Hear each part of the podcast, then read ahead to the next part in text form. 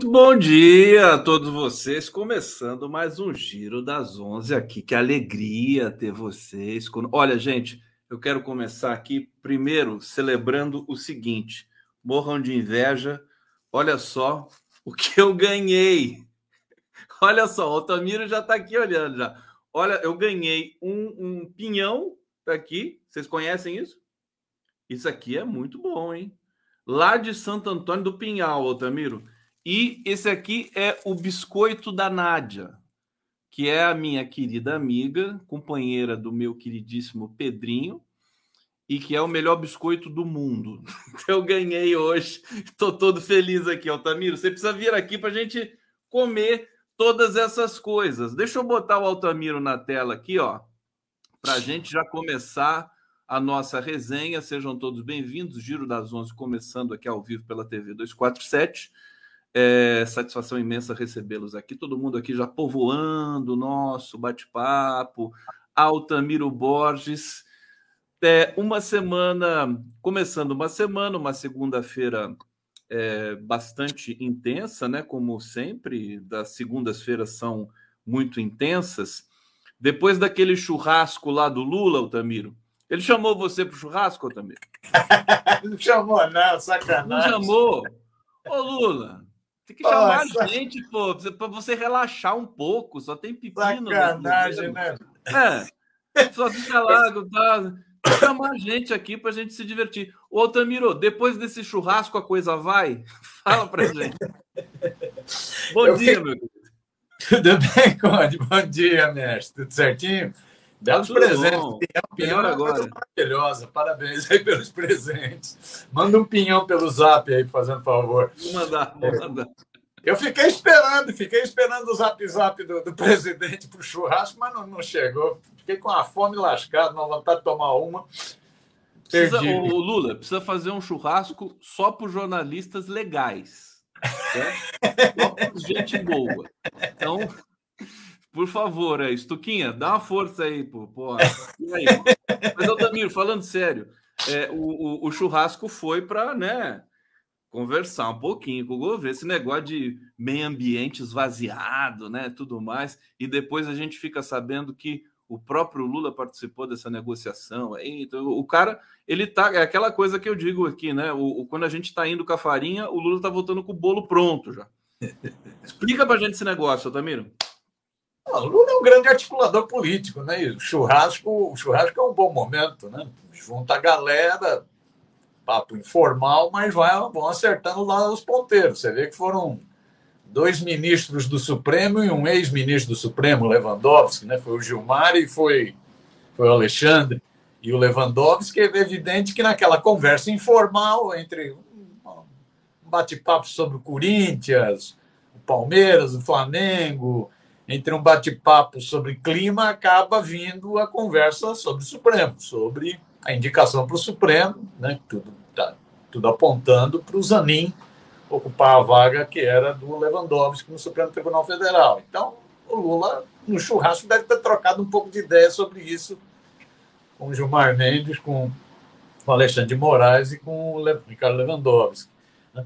É, com, com, os ministros, deve também ter, tentado acertar os ponteiros para isso, para o que ele mesmo fala. O jogo começou. É agora que vai para o Congresso, agora que as grandes questões estão indo para o Congresso. E é isso, vai ter derrota vai ter vitória, num Congresso que é um Congresso extremamente adverso, um Congresso muito conservador, onde a extrema-direita tem força, né? onde o Centrão da, pro, procura, de forma pragmática, defender os seus interesses. E, então, Lula sabe que vai ser batalha permanente batalha permanente. Né? Ganhou no tal do arcabouço fiscal, fez, cedeu vários pontos para poder aprovar um, né, um ajuste fiscal que não é o teto de gastos né, do Michel Temer, aquela coisa escandalosa que era o teto de gastos.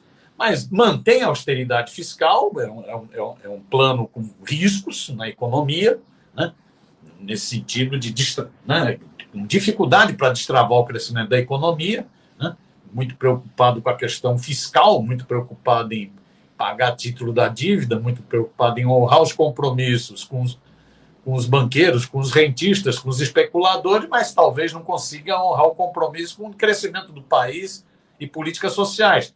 Mas ganhou essa batalha, uma batalha que era encarada como decisiva para o governo na área da economia, para liberar um pouco a economia, mas logo na sequência perdeu, perdeu a batalha de uma medida provisória sobre reestruturação de ministérios. Uma coisa que é uma coisa do, da presidência da República. Né? É, é um direito da presidência da República reformular ministérios desde que não represente mais custos. Né? Mas os caras mexeram na medida provisória do presidente da República e foi um recado. Um recado, ó.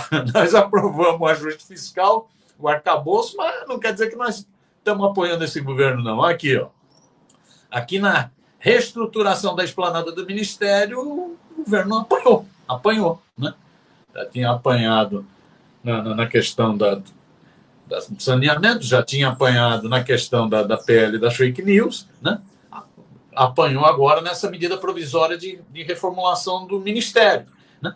E ali foi a demonstração de força disso, do conservadorismo no Congresso, os ruralistas principalmente, os ruralistas derrotando a Marina e derrotando a Sônia Guajajara. Deixa eu só fazer um parêntese no meio da sua, da sua resenha, que é o seguinte: essa medida caduca na quinta-feira. Nós temos praticamente três dias, né, para o governo acertar, né, devolver o, a, a demarcação de territórios para Guajajara ou coisa que o valha, é, e para aprovar. Acho que a primeira aprovação demarca o, o limite, né? Essa, esse deadline aí. É uma tarefa complicada, né? Ou não? É uma tarefa complicada. Agora é isso. O próprio presidente Lula, nesse churrasco, esse papo deve ter rolado entre uma risada, uma gargalhada, um abraço, né? um afago e outro. Né? É, mas o próprio presidente Lula sabe que é fundamental aprovar essas MPs. Né? E ele sabe que a correlação no Congresso é muito desfavorável. Então, às vezes, tem que ceder alguma coisa para poder aprovar uma reforma, reformulação de todos os ministérios. Os ruralistas enfiaram essa, essa, essa faca no pescoço, né? no Ministério do Meio Ambiente e dos Povos Indígenas, não é isso? retirando do meio ambiente três áreas importantes, questão dos recursos hídricos principalmente, retirando dos povos indígenas questão da demarcação, né? é, os ruralistas enfiaram a faca no pescoço. E aí vão negociar o seguinte: tem que aprovar a MP, senão mexe com todos os ministérios de novo, desmonta tudo. O governo está muito preocupado em rapidamente aprovar isso. Né? Ou seja, o governo está tendo que tirar, o governo Lula está tendo que tirar esses, essas barreiras no meio da pista para poder governar. Barreiras na área da economia, estava amarrado com teto de gasto. Barreira na área da, da própria formatação do governo. Né? Aumentou o número de ministérios, está tudo em risco, tudo em risco. Né? Então vai ter muita negociação política daqui até quarta-feira o presidente já disse, isso faz parte do jogo político, nós temos que entender. Quem despreza a política cai no autoritarismo, cai no fascismo, faz parte do jogo político. E seria negativo judicializar também, jogar isso para o judiciário, para o judiciário resolver. Seria negativo também. Então está se negociando. Né? A própria ministra Marina, corretamente, num primeiro momento, deu uma trucada, né? reclamando do esvaziamento. Né?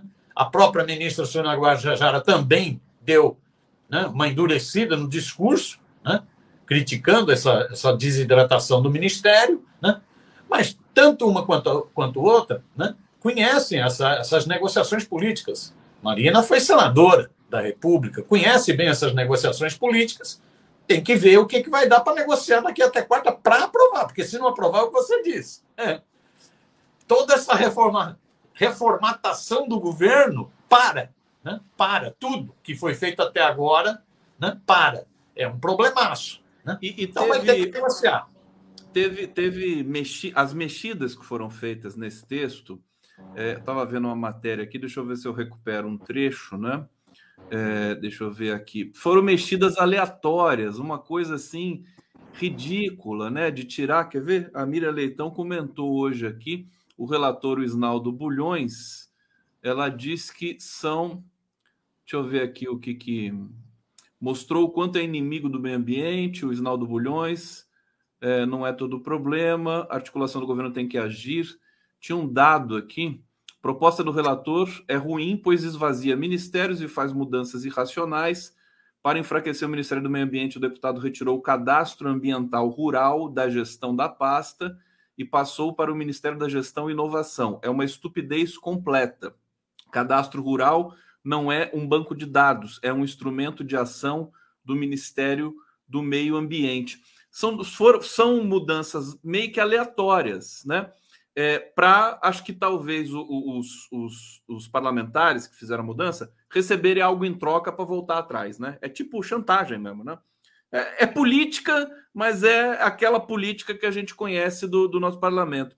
É, e tem informação de que o governo concordou com isso. E a gente ficou um pouco naquela. O, o a militância, enfim, o, a, o cidadão né, que acompanha a política está falando assim, mas ué, como é que o governo aprovou isso e agora está é, é, né, tá tentando tranquilizar a gente, dizendo que vai voltar, não sei o quê? É uma situação um pouco ambígua, né, o, o Altamiro?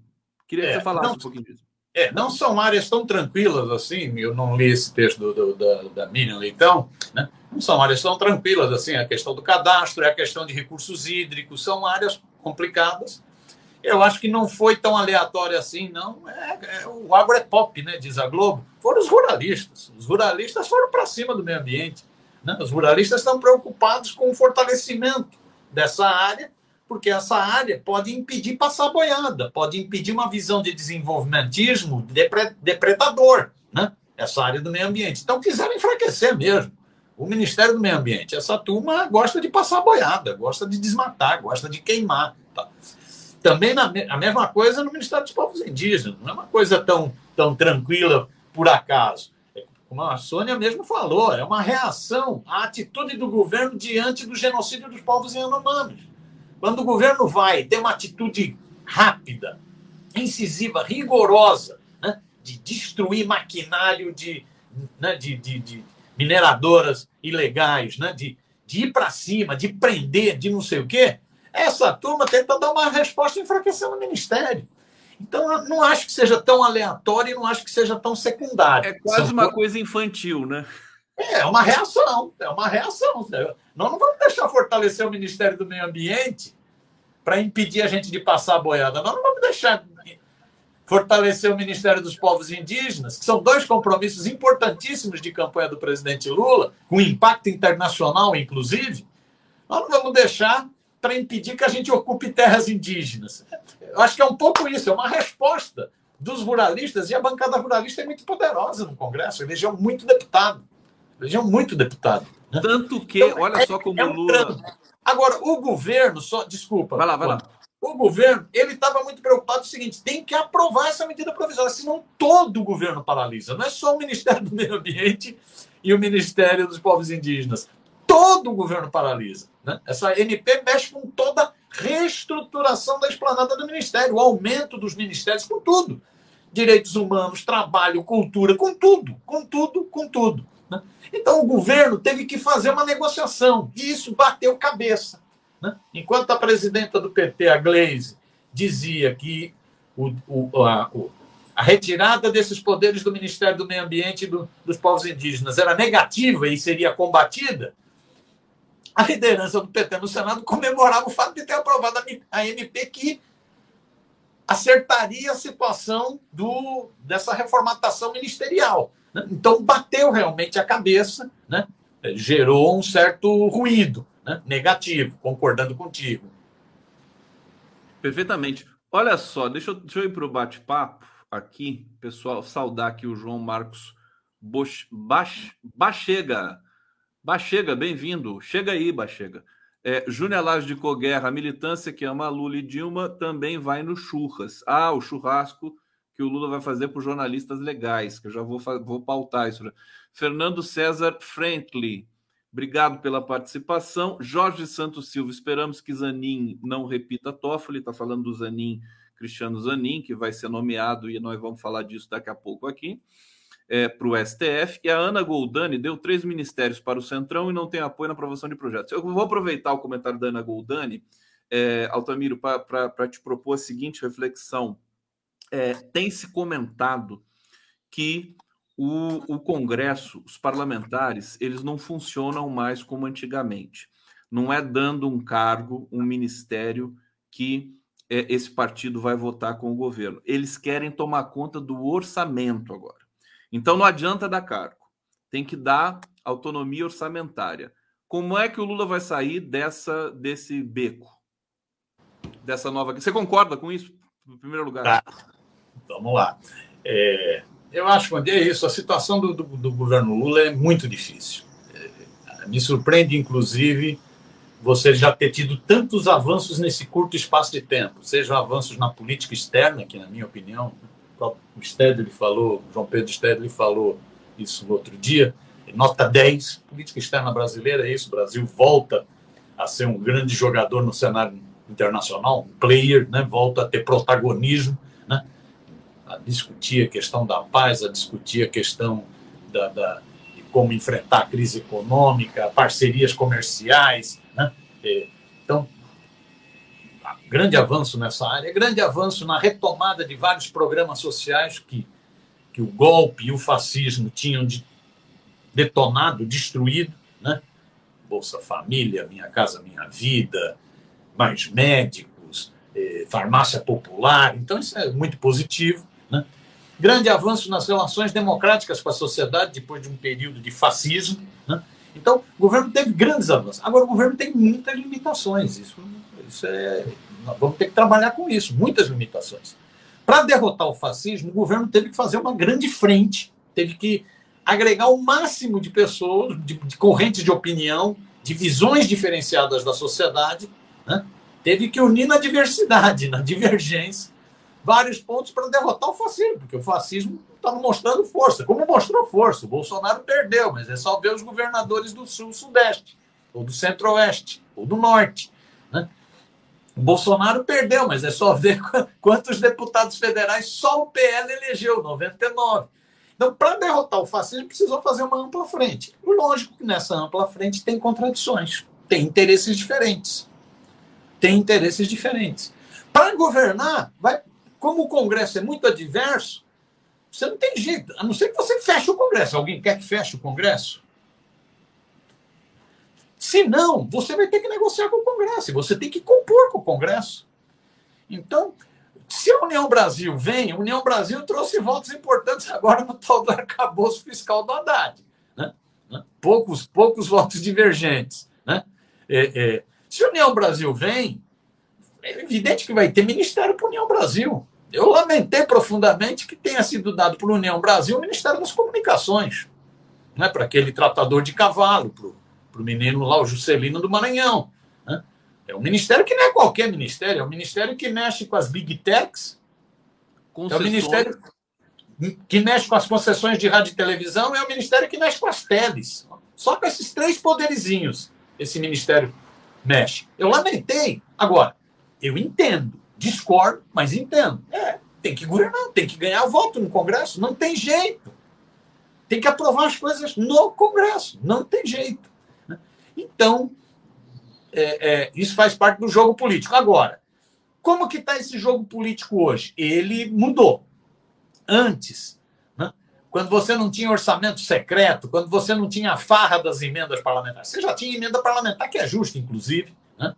os parlamentares não terem ligações nas suas áreas, terem emendas que para saneamento, para pavimentação, para escolas, para creches, né? faz parte. Né? Mas você não tinha o tal do orçamento secreto. Né? Você não tinha as emendas totalmente fechadas com os parlamentares. Né? Você tinha cargos, você negociava espaços.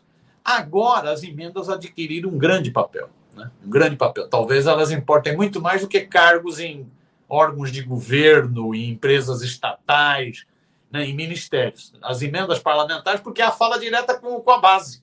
Não, não, depende do cargo, é a fala direta com a base. Está aqui, eu prometi uma creche, está aqui a creche. Eu prometi uma, uma rodovia, está aqui a rodovia, está né? Tá aqui a rua. Né? E, então, as emendas adquiriram um papel mais importante. Tem. Por isso que teve chiadeira, chiadeira né, de que as emendas já estavam aprovadas, mas não estavam liberadas.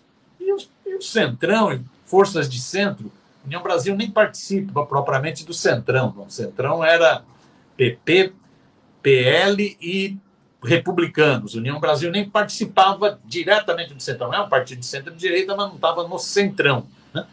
Esses partidos reclamam, falam, as emendas estão aprovadas, está previsto na, né, na, na legislação, libera esse dinheiro. Estavam reclamando que estava faltando agilidade política, articulação política. Aí o Lula se mete. Aí o Lula entra. Porque o Lula sabe que faz parte desse jogo, desse jogo de aprovar no Congresso. Então, essa é uma componente. As emendas passaram a ter mais peso. Com, mesmo com o fim da, do orçamento secreto, essas emendas impositivas dão maior peso para os parlamentares. E isso vai continuar até que se mude a legislação. Até que é, se mude se, a legislação. Se o, o, o Altamiro, diga, não, você vai completar, querido. Completa não, aí. Só, eu acho que tem mais uma componente também nessa mudança. Então, mudou.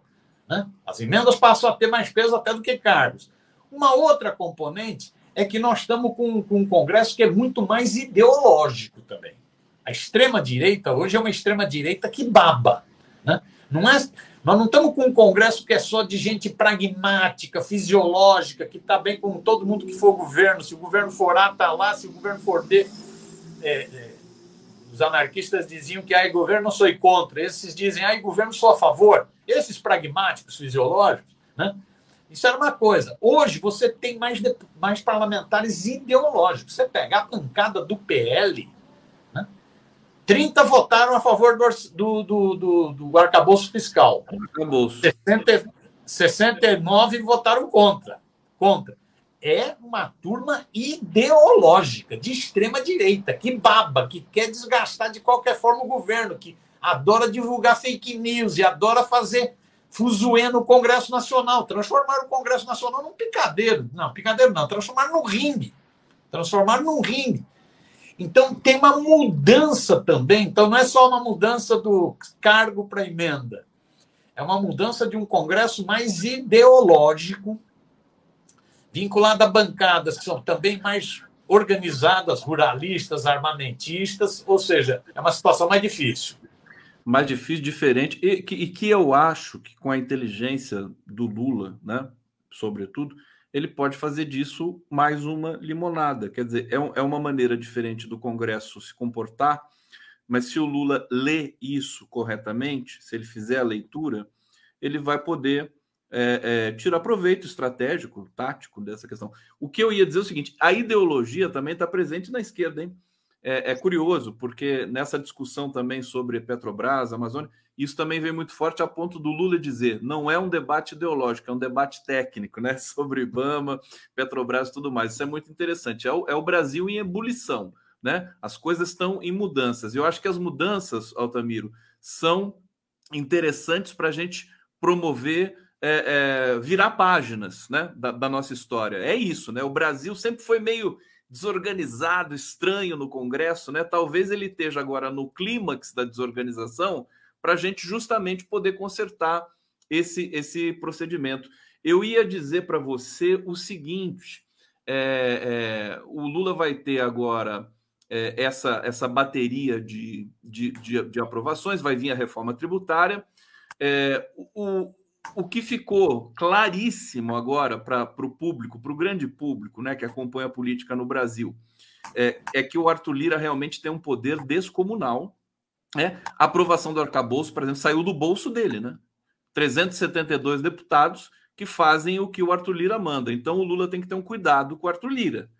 Né? Mas tem que ter cuidados duplos, a, a, a ponto de não confundir faz o L com o L de Lira que é um, um meme que está rolando por aí, né? É, faz o L de Lira, quer dizer, não pode deixar fazer o L de Lira. É, acho que já, já jogo para você, para você falar sobre isso, quer dizer, esse, essa relação, né? É, obviamente tensa entre Arthur Lira e o governo. Então, pode é isso. Nós estamos vindo de um processo de rupturas. Nós tivemos uma ruptura com a democracia brasileira, que foi o golpe de 16.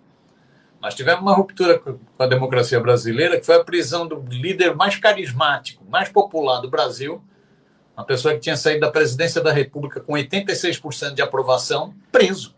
Isso é uma ruptura. Isso foi uma. né, uma, um estupro à democracia brasileira a prisão do Lula, depois comprovado uma prisão injusta. Nós tivemos uma ruptura com a democracia brasileira com a ascensão de um fascista à presidência da República. É uma ruptura. Né? Então, isso tem reflexos nesse congresso que nós temos aí. Esse congresso é fruto desse, dessa, desse momento disruptivo, é, é fruto dessa, dessa situação de trauma da democracia brasileira, que, que, que se mostrou frágil, muito frágil.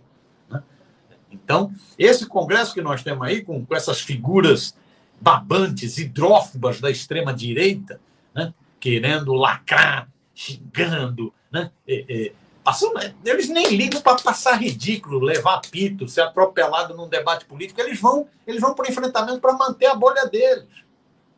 Então, nós temos uma realidade do Congresso que é muito mais complicada. Nós tivemos, nesse período, até em função de orçamento secreto e o poder que o Centrão adquiriu no governo Bolsonaro, o Bolsonaro entregou o poder para o Centrão. Entregou o poder para o Centrão. A única preocupação do Bolsonaro era saquear a Caixa Econômica Federal, era fazer estelionato eleitoral para ganhar a eleição. E entregou o poder para o Centrão. O Centrão adquiriu muita força, elegeu muito parlamentar com base nessas emendas de orçamento secreto, elegeu muito parlamentar. Então, o Congresso é muito adverso. Não é fácil. E é com ele que vai ter que governar. É com ele que vai ter que governar. Não tem um processo revolucionário no Brasil. É com ele que vai ter que governar. Nesse ter que governar com esse Congresso, evidente que pesa muito a sagacidade política do Lula. Tanto é, ele volta à presidência da República exatamente isso, como uma pessoa entende, né, que todo mundo entendeu o seguinte, até os inimigos dele entenderam o seguinte, ele é o único cara que pode voltar à normalidade o país depois dessas, desses baques que o país sofreu, de um golpe, da prisão, da ascensão de um fascista, da militarização do poder. Ele é a única pessoa com sagacidade política para conseguir juntar todo mundo e tentar voltar à normalidade o país, voltar a se desenvolver, voltar a ter paz. Né? Então, mesmo pessoas que não gostam do Lula, né? Você pega na, setores da mídia hegemônica, não gosta do Lula, vira no Lula, é a única possibilidade. Porque se, se esse fascista for reeleito, vai se dar legitimidade para um governo que vai ser um governo de destruição total, já estava. Mas só que. Então, tudo bem. Então, Lula tem essa grande capacidade em tudo. Você vê esse churrasco, é isso é tudo, é uma forma de ir montando esse condomínio e conversando com todo mundo. Ó, quem está nervoso fica mais calmo, né? É, você vê, muda comportamentos. É, você vê a fala da Marina um dia e vê a fala da Marina no outro dia, você vê, ela mesmo falou, não, é, é da realidade da política. É da realidade da política. Né? É, vamos ver como resolve esse problema. Né? Vamos fazer, vamos fazer a briga, ver como resolve esse problema. Mas ele tem essa grande capacidade ele tem essa grande capacidade, é um estadista. Isso é no cenário internacional, isso é no cenário nacional. Né? É um grande negociador. Isso é uma marca do Lula desde a época de sindicalista no ABC Paulista. Desde a época de sindicalista, que veio lá da Vilares, virou presidente do sindicato. Né? Desde aquela época, sempre foi um cara com muita capacidade de ouvir, negociar, né? Seduzir, né? Não é o Valdemar da Costa Neto que dizia que não vai conversar com o Lula porque ele tem uma grande capacidade de sedução. Né? Essa é a capacidade do Lula. Agora, eu diria, Cone, que isso está talvez se mostrando insuficiente. Não basta só essa sagacidade política, essa inteligência política, essa esperteza política. Ah, eu acho que a luta no Brasil ficou muito mais intensa se não houver muito mais enfrentamento no debate de ideias, daí a importância da comunicação, daí a importância de sites como, como 247, se não houver muito mais enfrentamento no campo de ideias, você peitar essa extrema-direita e essa direita liberal, neoliberal, e se não houver mobilização social, vai ser muito difícil levar esses quatro anos. Se não houver mais debate de ideias, eu, eu sou da opinião que o Lula devia fazer live semanal. Porque ele é um grande comunicador. Ele expulsa a sociedade brasileira, o povão brasileiro. Devia falar direto com a, com a sociedade. Né? Devia ser, ter mais agilidade. Se não houver mais debate de ideias, se não houver mais Silvio Almeida, Flávio Dino, né, para comprar briga, né, se não houver mais debate de ideia e se não houver mais mobilização social, vai ser difícil com esse Congresso, vai ser difícil. É aquela situação, né? O, o, o, a direita que negocia, os negociadores, o Lula conquista. Tanto que você tem uma ala do PL que, que quer ser governo. Tá? A gente percebe isso. O próprio Valdemar da Costa Neto, quando dá entrevista, fala assim: né? Se eu conversar com o Lula, o pessoal me mata, porque é, é a ala.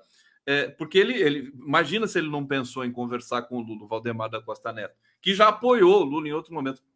E o pessoal da, da ideologia braba da direita, com esses não tem conversa. Agora, eu acho que esses da, da ideologia braba, Altamiro, eles estão ficando cada vez mais isolados. É, e eu acho que a CPI, as né, CPIs, serão termômetros para isso. Eu vou, eu vou querer te ouvir sobre isso, mas antes, deixa eu trazer aqui a tia Mila. O Pestilento acostumou esse congresso muito mal. Fato, né? É, Simone Scolaro, os jornalistas legais, os Chuck, não sei o que quer dizer o Chuck, mas é, você sabe o que é Chuck? Chuck, é, é o bonequinho horroroso lá do, do, do filme? Flor de Mandacaru, o governo tem outra opção, Conde. É, e a Ana Goldani, não sei se eu tinha lido esse, mas vou ler de novo. Deu três ministérios para o Centrão, não tem apoio na aprovação de projetos. Altamiro Borges, o, depois da aprovação do arcabouço, o Fernando Haddad, que foi muito criticado dentro do PT antes né, dessa aprovação, pelo perfil do, do, do, programa, do arcabouço e tudo mais, ele passou a ser visto como grande articulador, porque afinal de contas, né, ele que ele que negociou, ele que teve presente, conversou com parlamentares e tudo mais, coisa que aparentemente a articulação oficial do governo, leia-se é, Rui Costa e Alexandre Padilha, não tem feito, ou pelo menos com a desenvoltura que o Fernando Haddad fez. E aí, Fernando Haddad te surpreendeu nessa? vamos, pegar, vamos pegar por partes. Primeiro, esse negócio dos bolsonaristas isolados. Dá um pitaquinho aqui sobre isso. Eu acho que os bolsonaristas, a extrema-direita brasileira, está com dificuldade. Está com dificuldade. Você vê, o cara, o mito deles fugiu. Ficou três meses fugindo lá nos Estados Unidos. Ficou lá escondido atrás do Patete e do Mickey. Né?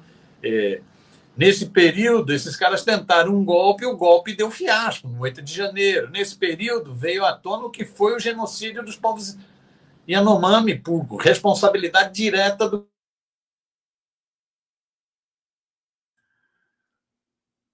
Olha lá a ligação para o Altamiro. É sempre a mesma pessoa que liga para ele no horário do, do giro. Você quer ver? Daqui a pouco ele vai aparecer aqui.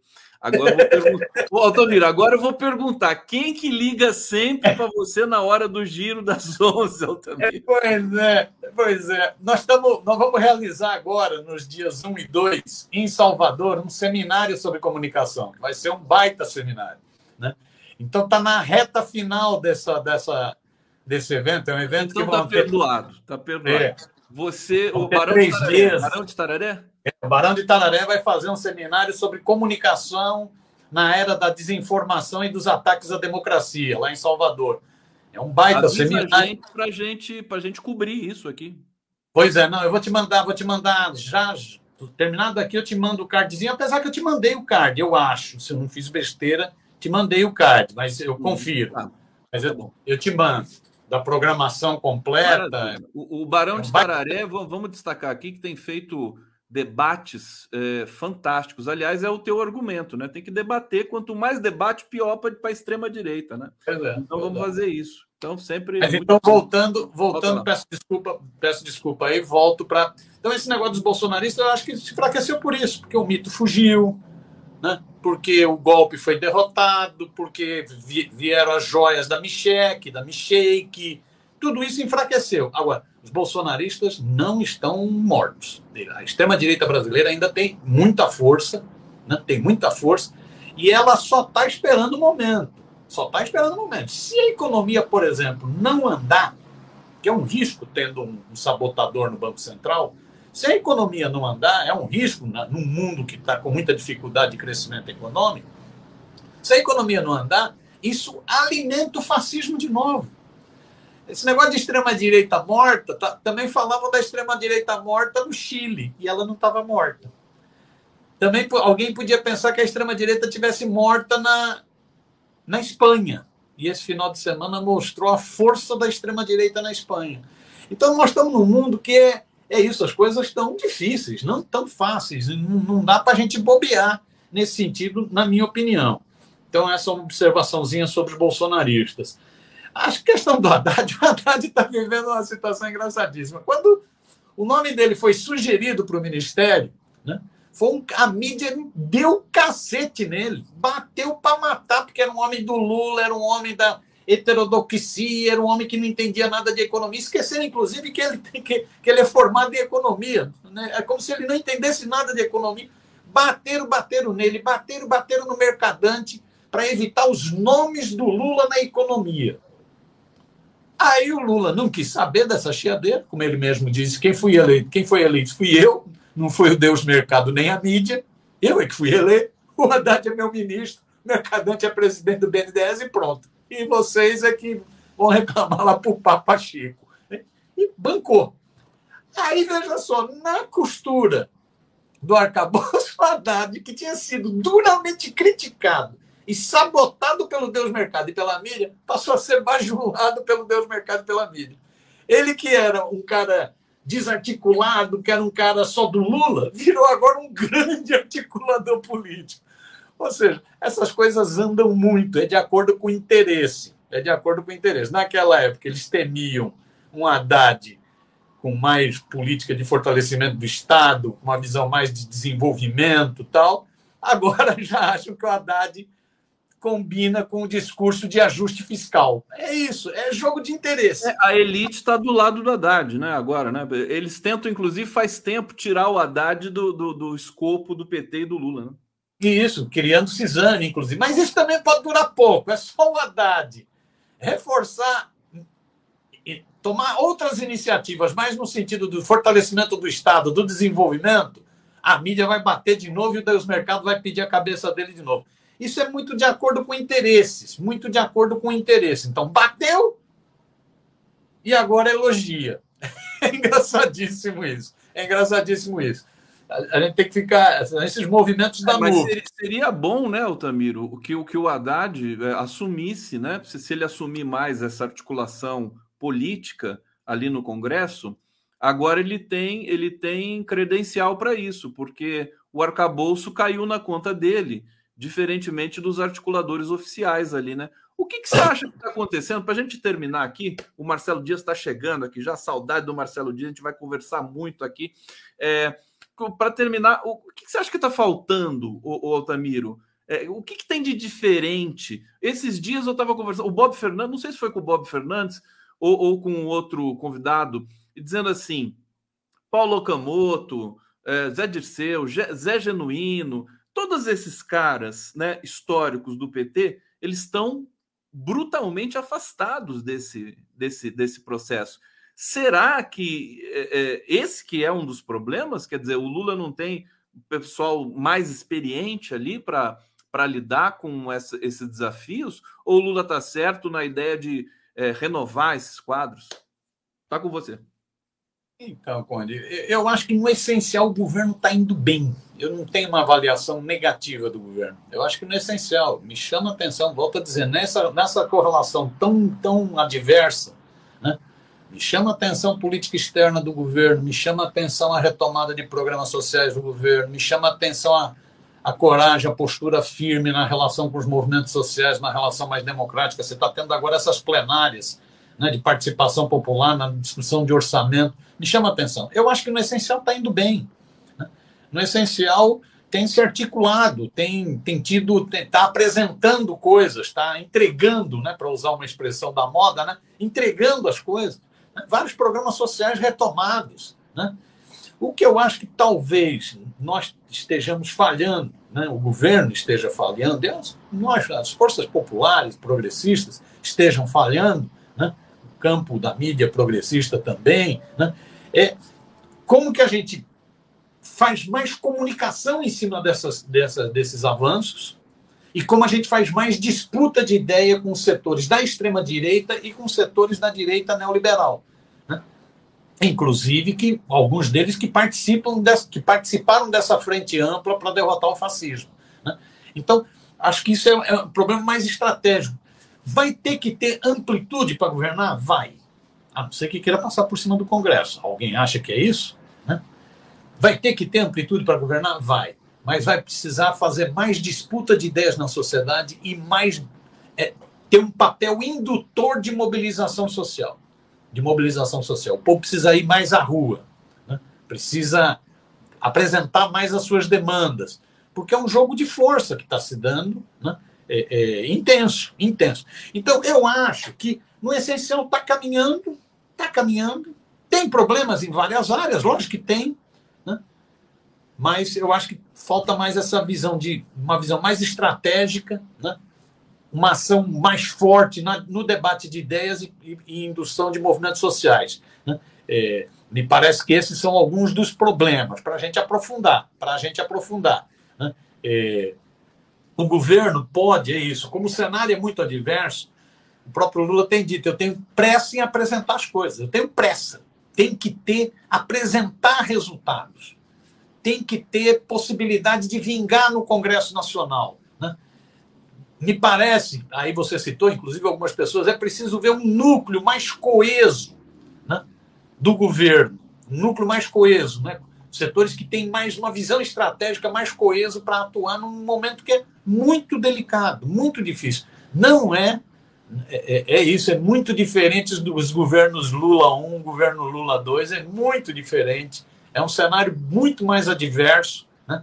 Agora, eu acho que vai, vai caminhando, vai caminhando. Eu, concordo com você, que eu estou vendo, eu acho que nesse ano né, vai ser essa arrumação, e a partir do ano que vem a gente vai identificar mais realmente essa marca do Lula no aspecto de governar, porque no aspecto de realização ele está realizando. Altamiro Borges, dá um abraço aqui. Dá um abraço. Aí, Altamiro. Obrigado pela presença sempre maravilhosa aqui. Parabéns. Depois me manda o um negócio lá do, do, do Barão. Do, Vou do te mandar já. Se você puder fazer um agitinho, eu te, te agradeço. Vamos fazer um agitaço. Altamiro Borges, vamos lá para a transição no Bom trabalho aí, mestre. Tchau, tchau.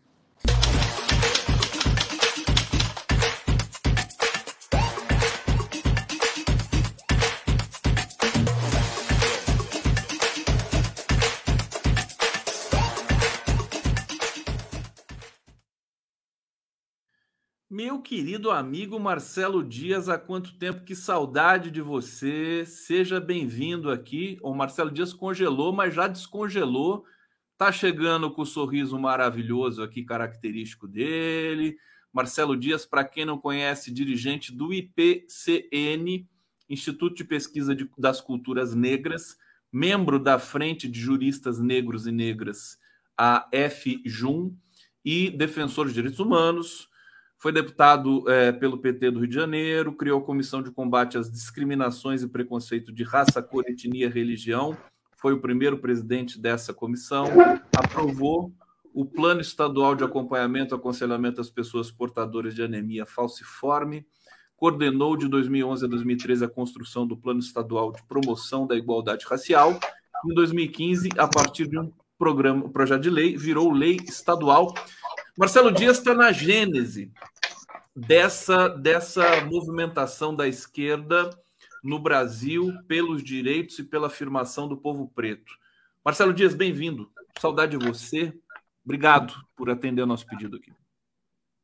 Bom dia, meu querido Gustavo Conde. É um prazer estar aqui com você. Que saudade.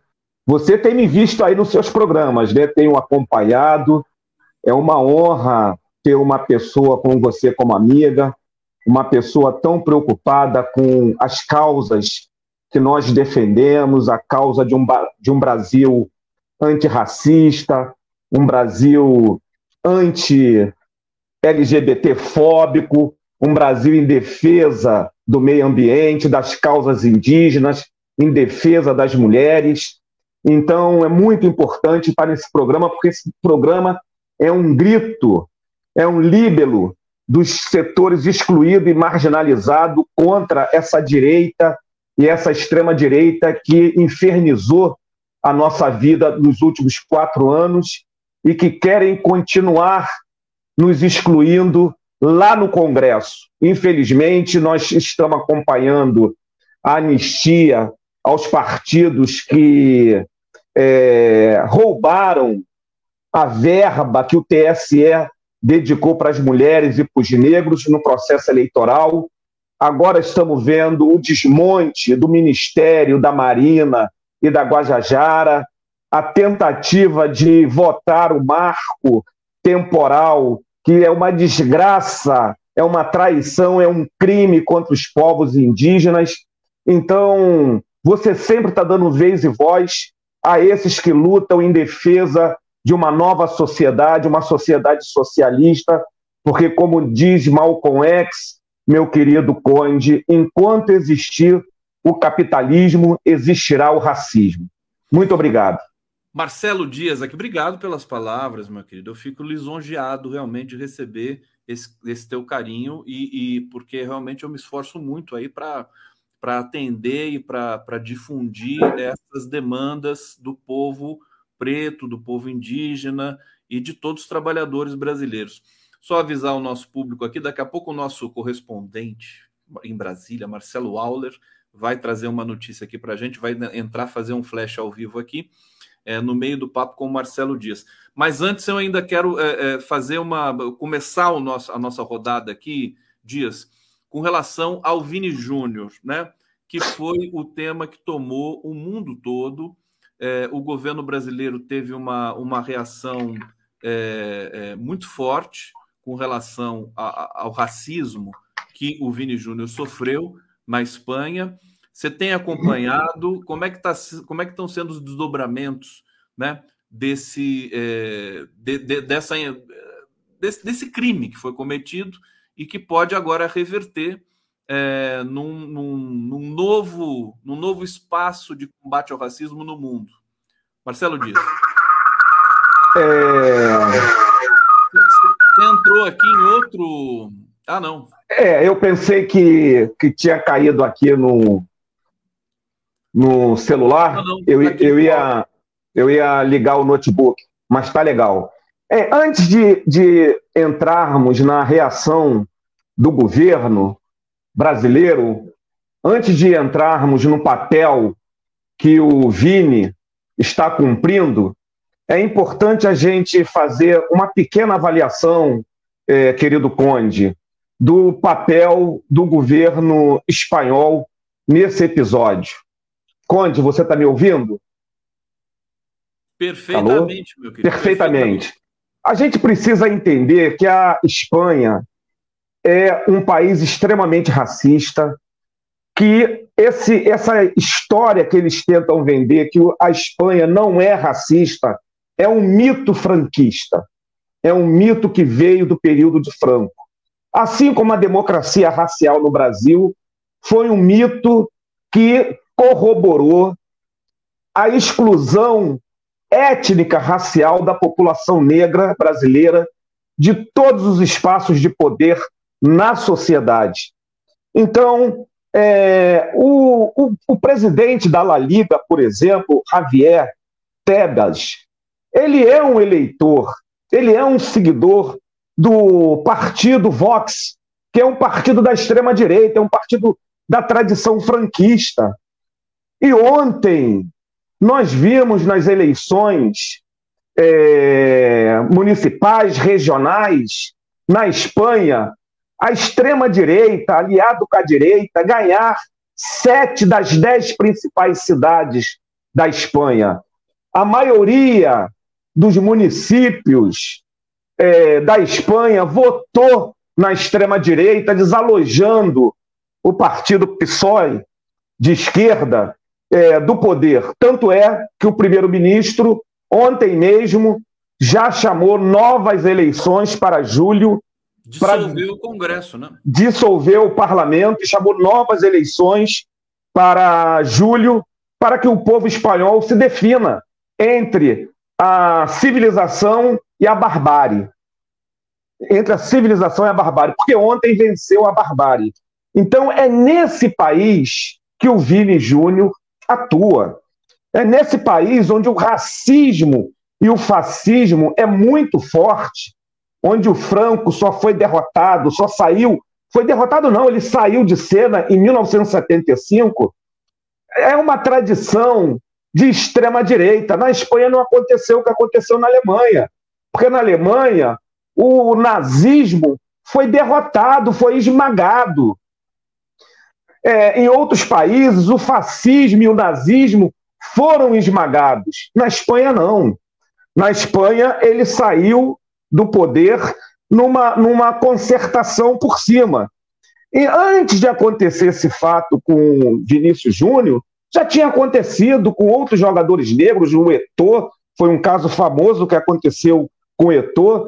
Então, isso acontece na França, é, na Espanha e em outros países, também na, na América Latina, porque o racismo é estrutural nessas sociedades.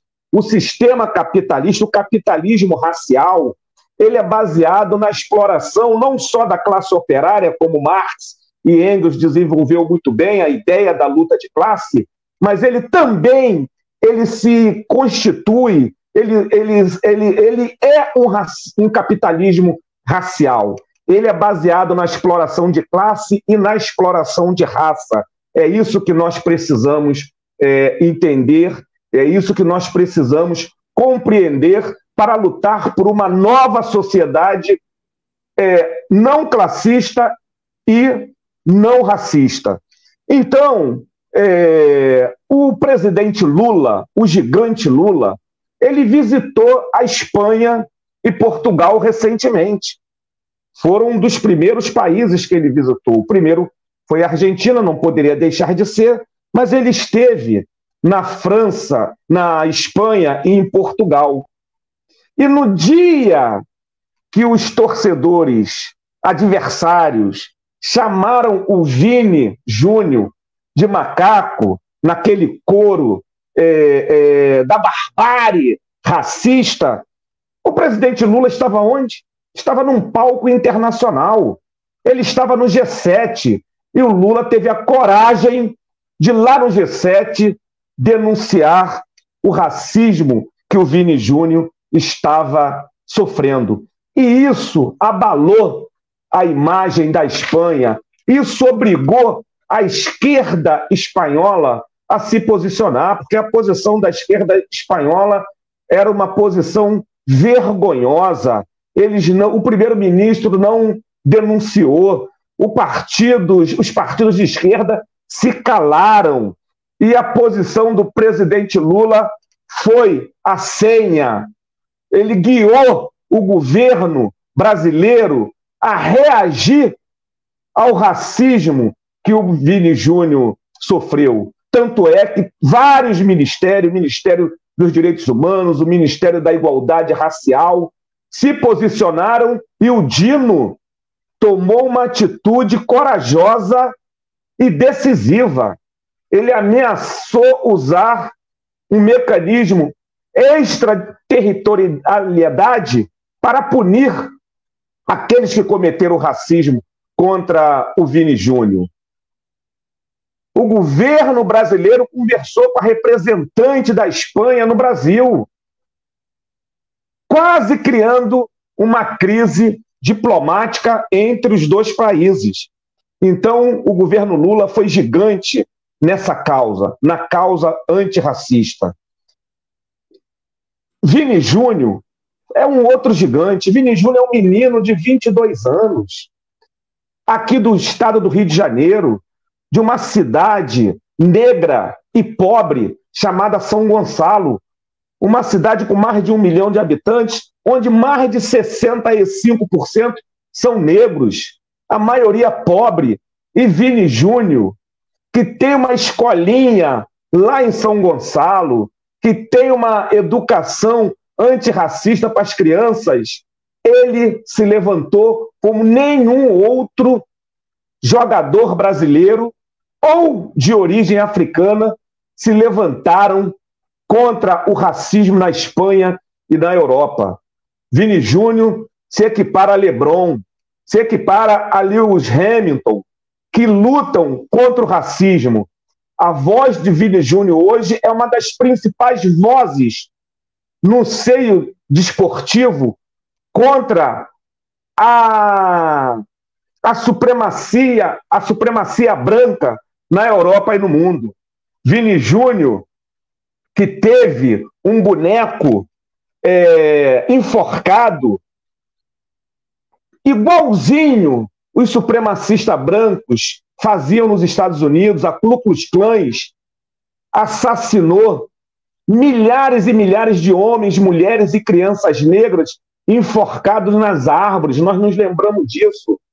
Então, eles tentaram é, reproduzir essa imagem que acontecia nos Estados Unidos pela Ku Klux Klan para a Espanha na figura do Vinícius Júnior. E Vinícius Júnior é, arrebanhou todo o ódio desse, dessa, dessa extrema-direita, desse fascismo, porque ele, ao contrário de outros, ele não se calou. Ele enfrentou.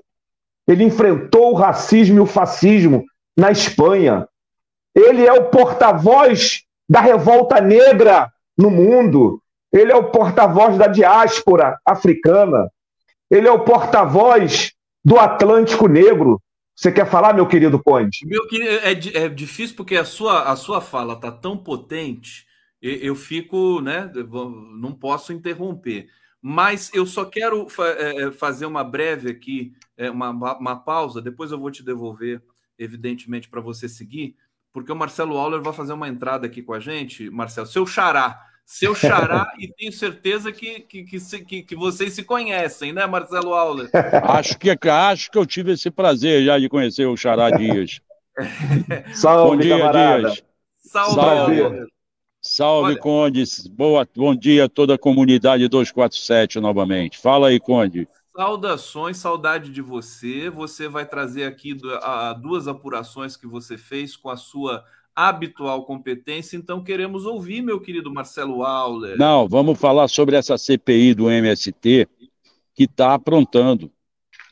Como a gente sabe, essa CPI foi criada pelos deputados que apoiam os ruralistas, o agronegócio e alguns da extrema-direita, principalmente da extrema-direita fascista, que são aqueles apoiadores do Bolsonaro, e eles entraram nisso com alguns propósitos.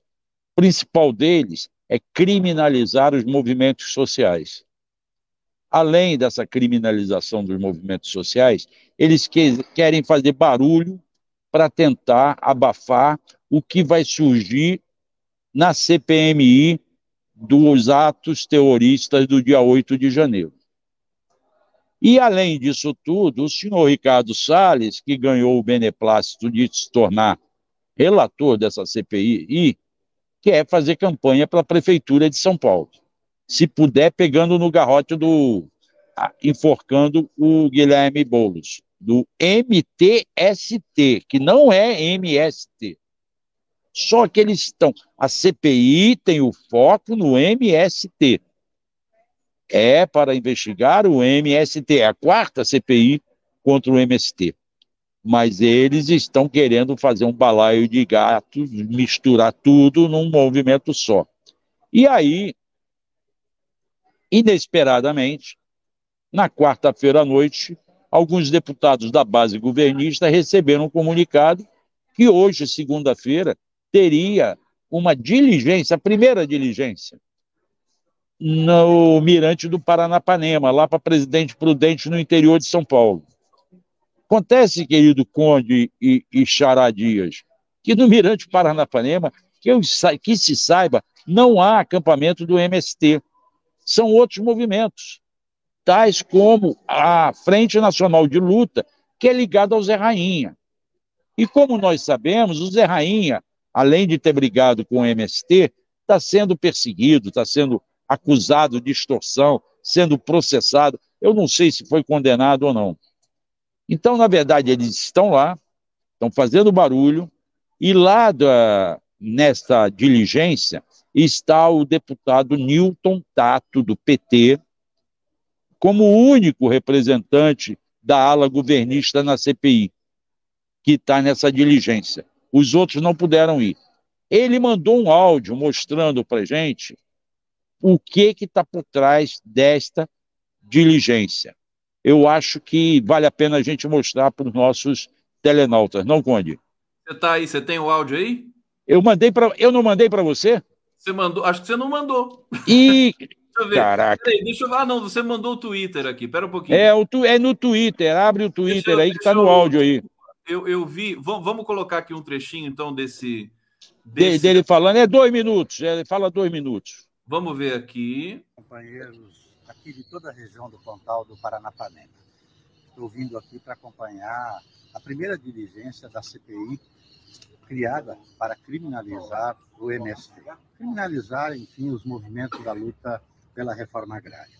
Todos vocês sabem que é uma CPI para criminalizar os movimentos da luta pela reforma agrária, para atacar o governo do presidente Lula, atacar em especial as políticas de apoio à agricultura familiar, à reforma agrária, à demarcação de terras indígenas, territórios quilombolas, que o presidente Lula vai fazer e já começou a tocar os processos adiante.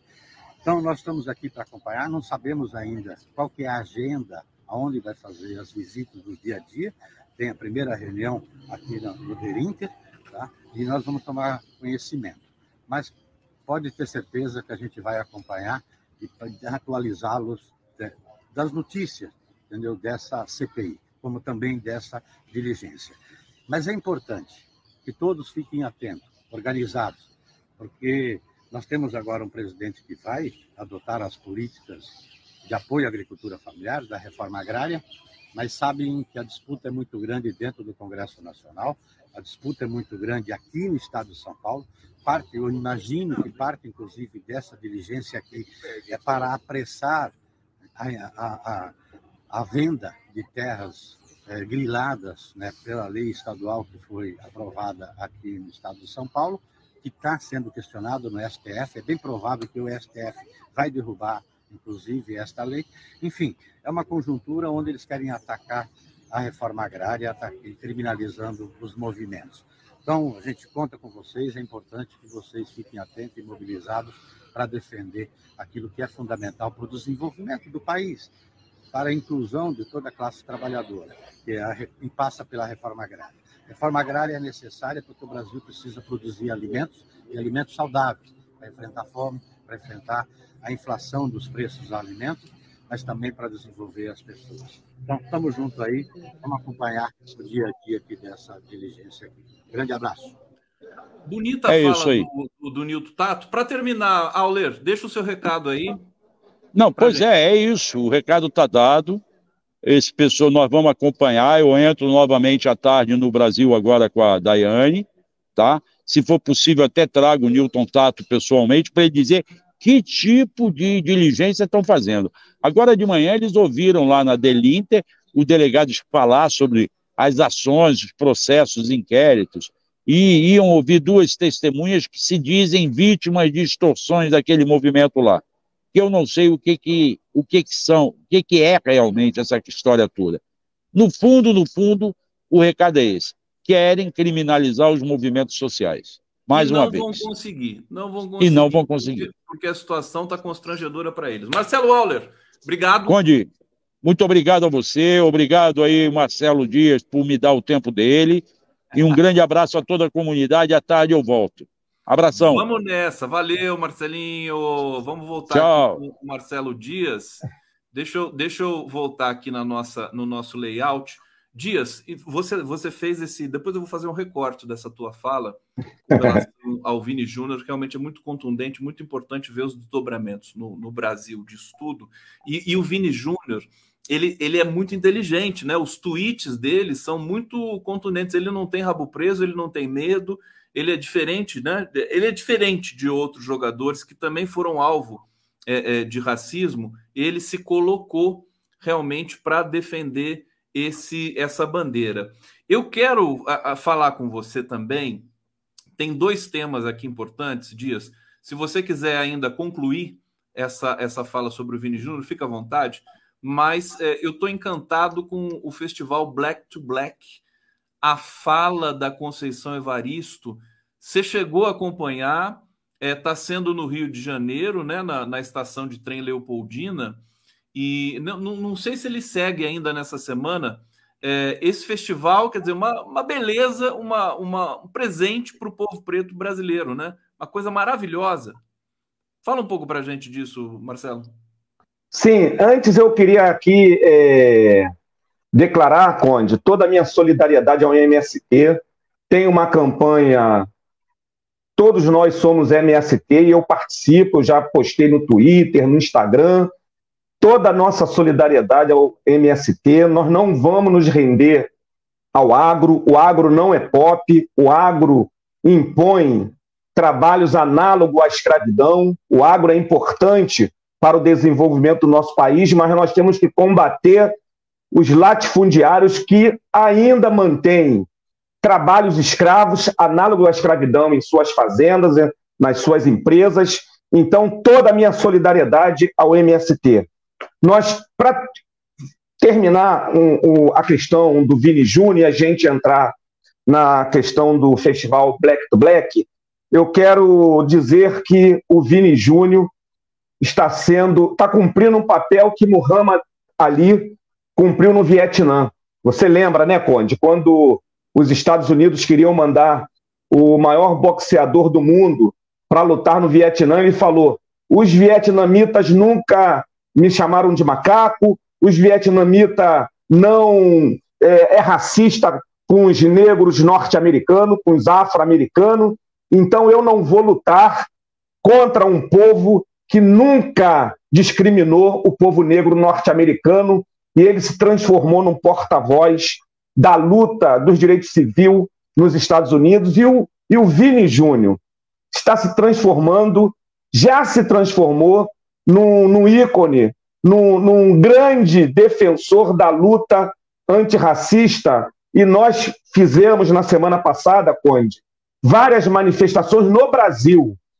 Nós estivemos na, na Embaixada da Espanha, em Brasília, em São Paulo. Na quinta-feira passada, entregamos um documento na Embaixada da Espanha, no Rio de Janeiro, e à noite fizemos uma manifestação, uma caminhada da Candelária à Cinelândia.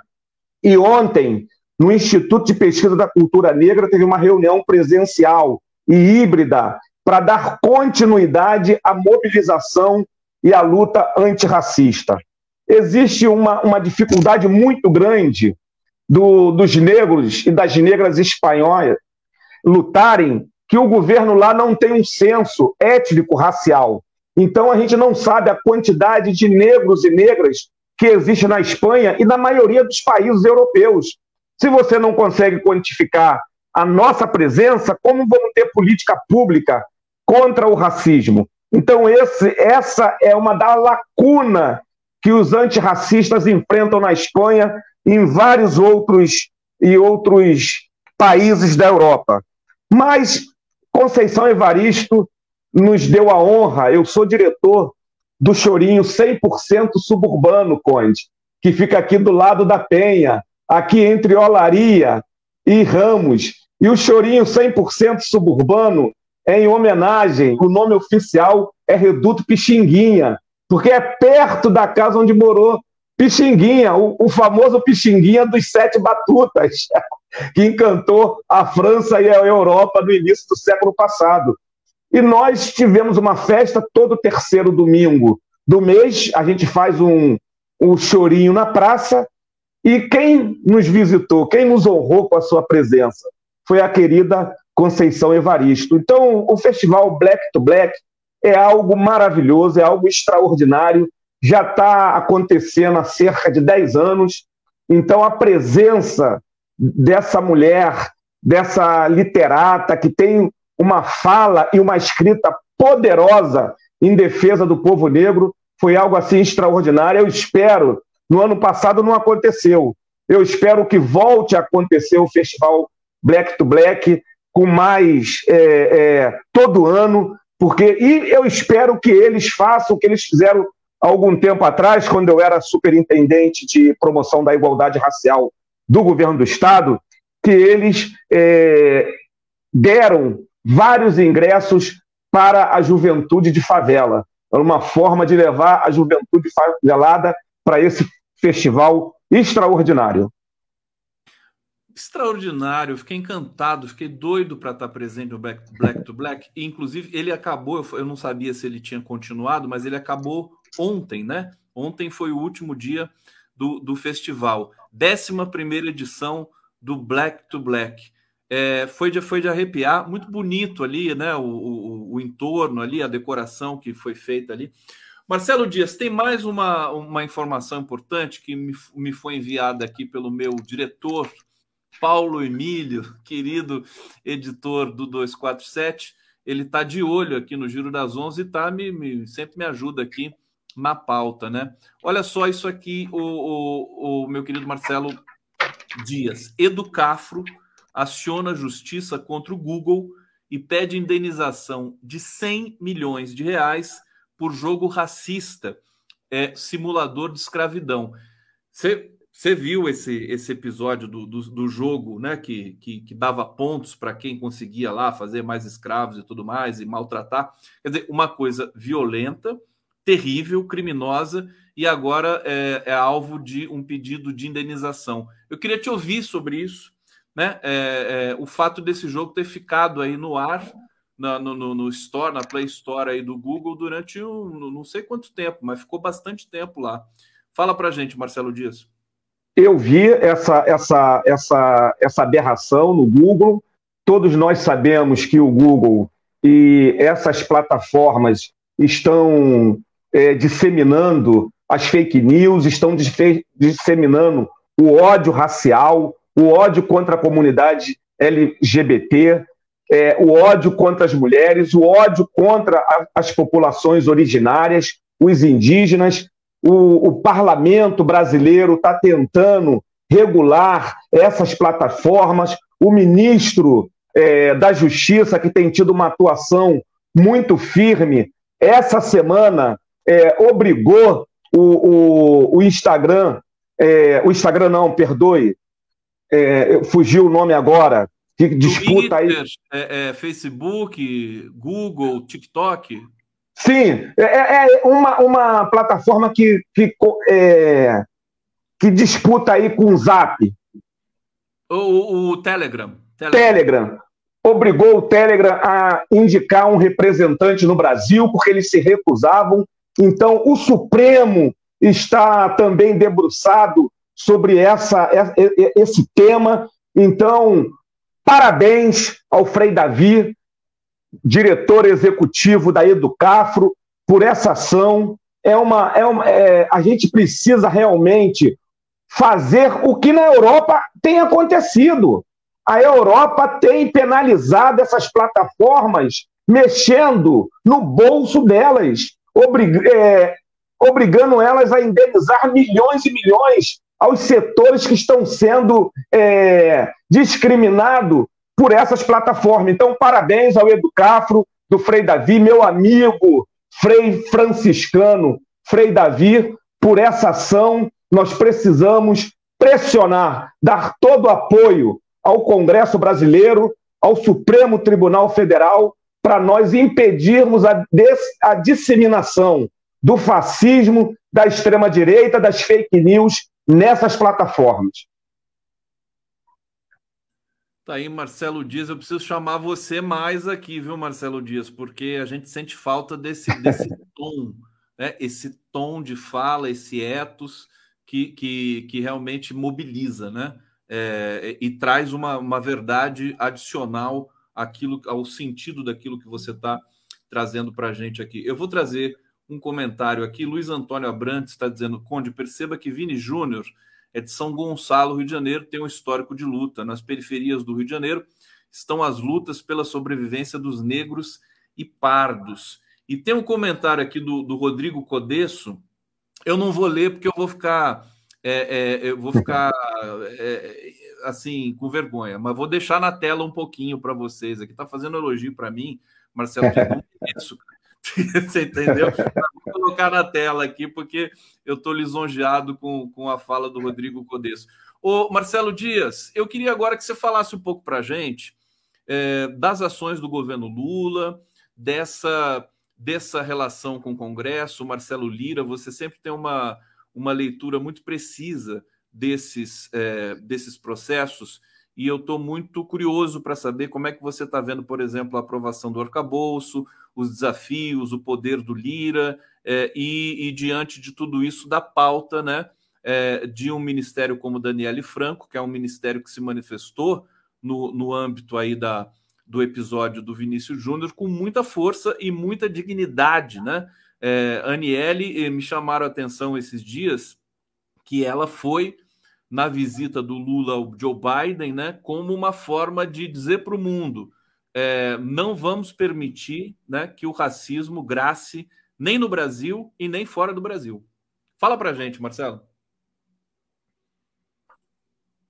Eu, eu, tenho uma preocupação, Conde, muito grande com o arcabouço fiscal. É, o relator é, que é ligado ao Lira, ele fez várias emendas que transformou o arcabouço fiscal mais rígido, e eu tenho muita preocupação, principalmente com a questão da educação e da saúde, os investimentos que o governo, a margem que o governo terá para investir no, na educação, na saúde, manter o piso da enfermagem, investir é, em obras para girar a economia. Então, o, o Haddad é um quadro, é um quadraço do nosso partido, do nosso governo, mas ele precisa é, conversar mais com a base partidária, com a base sindical. Lindenberg tem sido um gigante na defesa, tanto é que teve vários parlamentares, não foi um, dois, dez, foram vários parlamentares do nosso partido que votou no arcabouço fiscal, em confiança ao nosso presidente, ao presidente Lula, mas foi um voto crítico. Então a gente precisa estar tá muito preocupado com o que está se passando é, no Congresso, porque o Congresso é um Congresso conservador, é um Congresso de maioria de, do, de, do Centrão, é um Congresso onde nós temos o presidente da Câmara Federal que está tentando chantagear o presidente Lula. Está tentando dibrar a posição do Supremo Tribunal Federal, que acabou com aquela vergonha que era as emendas secretas e definiu que 50% da, do, do, daquelas emendas vai ficar com o Ministério do governo Lula para investir na, nas cidades. E o, e o Lira está fazendo toda uma pressão, toda uma chantagem contra o nosso governo. Então, nós precisamos mobilizar a base democrática e popular, a base negra, a base indígena, de mulheres, aqueles que votaram majoritariamente no presidente Lula contra o inominável, para nós não permitirmos que o Centrão que o Congresso conservador capture o nosso governo. O que eles fizeram agora na, na, nas medidas provisórias na semana passada, que mexe com a estrutura do governo, foi algo criminoso. Tem vários juristas apontando que o Congresso não tem o poder de mexer na estrutura do governo, nos ministérios que já existem ministérios novos que vão ser criados, tudo bem, eles podem é, fazer emendas, mas em ministérios já existentes. Então a gente tem que ficar muito atento para a gente não permitir um terceiro turno que nos derrote, que derrote a nossa política. Falando do Ministério da Igualdade Racial, ontem, Conde, é, depois eu vou te mandar a foto. Ontem eu tive a felicidade de estar no, no almoço de um colega, meu xará, Marcelo Oliveira, que é tesoureiro da OAB do Rio de Janeiro. Então foi no Circo Voador. Centenas e centenas de advogados lá presentes. E quem estava lá? Minha colega da Fejum, advogada Marinete Silva, mãe de Aniele Franco e da nossa querida, da nossa Marte, é, Marielle. Então, tive lá, minha amiga pessoal, tirei foto, vou mandar foto para você, de Marinete Silva, mãe dessa gigante que é a Aniele Franco, que está desenvolvendo um trabalho extraordinário, tem propostas concretas para nós mitigarmos o racismo estrutural na nossa sociedade, tem sido uma voz é, poderosa em defesa das mulheres negras. E o governo Lula, o governo Lula, eu não posso, eu sempre digo, em 13 anos que nós tivemos de governo, 13 anos e meio, não se repara 350 anos de escravidão, 350 anos de exclusão racial. Mas o governo tem apontado é, algumas medidas que muito nos orgulha. Conde, eu não sei se você sabe que foi nomeado para a diretoria do Banco Central do Brasil, pela primeira vez na sua história, um diretor negro, um diretor de carreira negro, foi indicado para a diretoria do Banco Central. Haddad indicou esse diretor. Terça-feira da semana passada teve um seminário um seminário chamado Empoderamento Negro para o Desenvolvimento Econômico do Brasil, no BNDES. O Aloysio, pela primeira vez, o BNDES fez esse seminário é, chamado Empoderamento Negro. O BNDES não só liberou 10 milhões, mas em acordo com outros bancos, com outras instituições, vai ser um total de 20 milhões que vai ser aportado no cais do Valongo para nós construirmos o centro de referência da herança africana no atual prédio Docas Dom Pedro II. Esse prédio fica em frente ao cais do Valongo, ali na região da Pequena África. Esse prédio tem cerca de 10 mil metros quadrados, está lá é, muito deteriorado, e ele foi construído pelo engenheiro negro André Rebouça no período escravocrata. Ele não usou um, uma mão de obra escravizada para construir docas Dom Pedro II.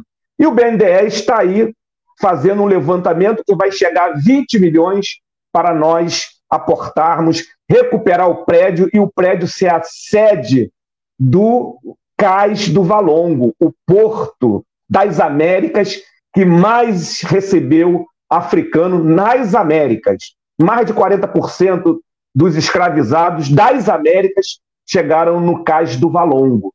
E eu, pelo IPCN, e o meu presidente, o Márcio Madeira, estamos participando dessa construção, fomos convidados para participar do, desse, desse debate e dessa, e dessa comissão, desse conjunto de entidades que está discutindo o caso do Valongo. Já recebemos aqui o presidente da Fundação Cultural Palmares, meu amigo jo João Jorge Rodrigues, Aniele Franco tem um compromisso de nos visitar. Então, o governo Lula ele está avançando na pauta antirracista e nós precisamos avançar cada vez mais, principalmente com relação às questões quilombolas e os territórios negros urbanos, o, o, o Conde, porque as favelas são territórios negros urbanos completamente abandonado pelos governos. Então, nós precisamos ter uma política de investimento, de, de obras, saneamento, escola, teatro, área de lazer, nesses territórios que compõem comunidades, Conde. Tentando finalizar, que eu estou vendo aqui que já passou o nosso tempo, que são territórios que têm comunidades como aqui o Complexo da Penha, Aqui no bairro que eu moro, tem mais de 100 mil moradores. O complexo do Jacarezinho, que o meu querido Rumba Gabriel chama de Quilombo Jacaré, a, a, a favela que tem o maior número de negros, a, a, o complexo da Maré, onde Aniele e Marielle nasceram, o complexo da Rocinha, são territórios com mais de 100 mil habitantes territórios que são maiores de, do que muitas cidadezinhas do interior. Nós temos milhares e milhares de cidades que têm 50, 60 mil habitantes, 25 mil habitantes, e essas são complexos de favela, territórios negros.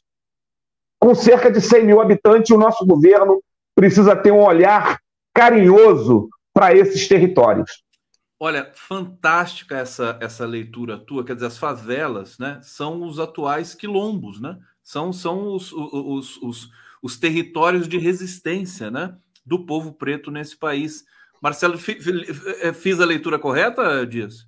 Por favor, me corrija. Com certeza, com certeza. Eu quero dizer para você o seguinte: o espaço aqui é seu, não está aberto para você, é seu, né?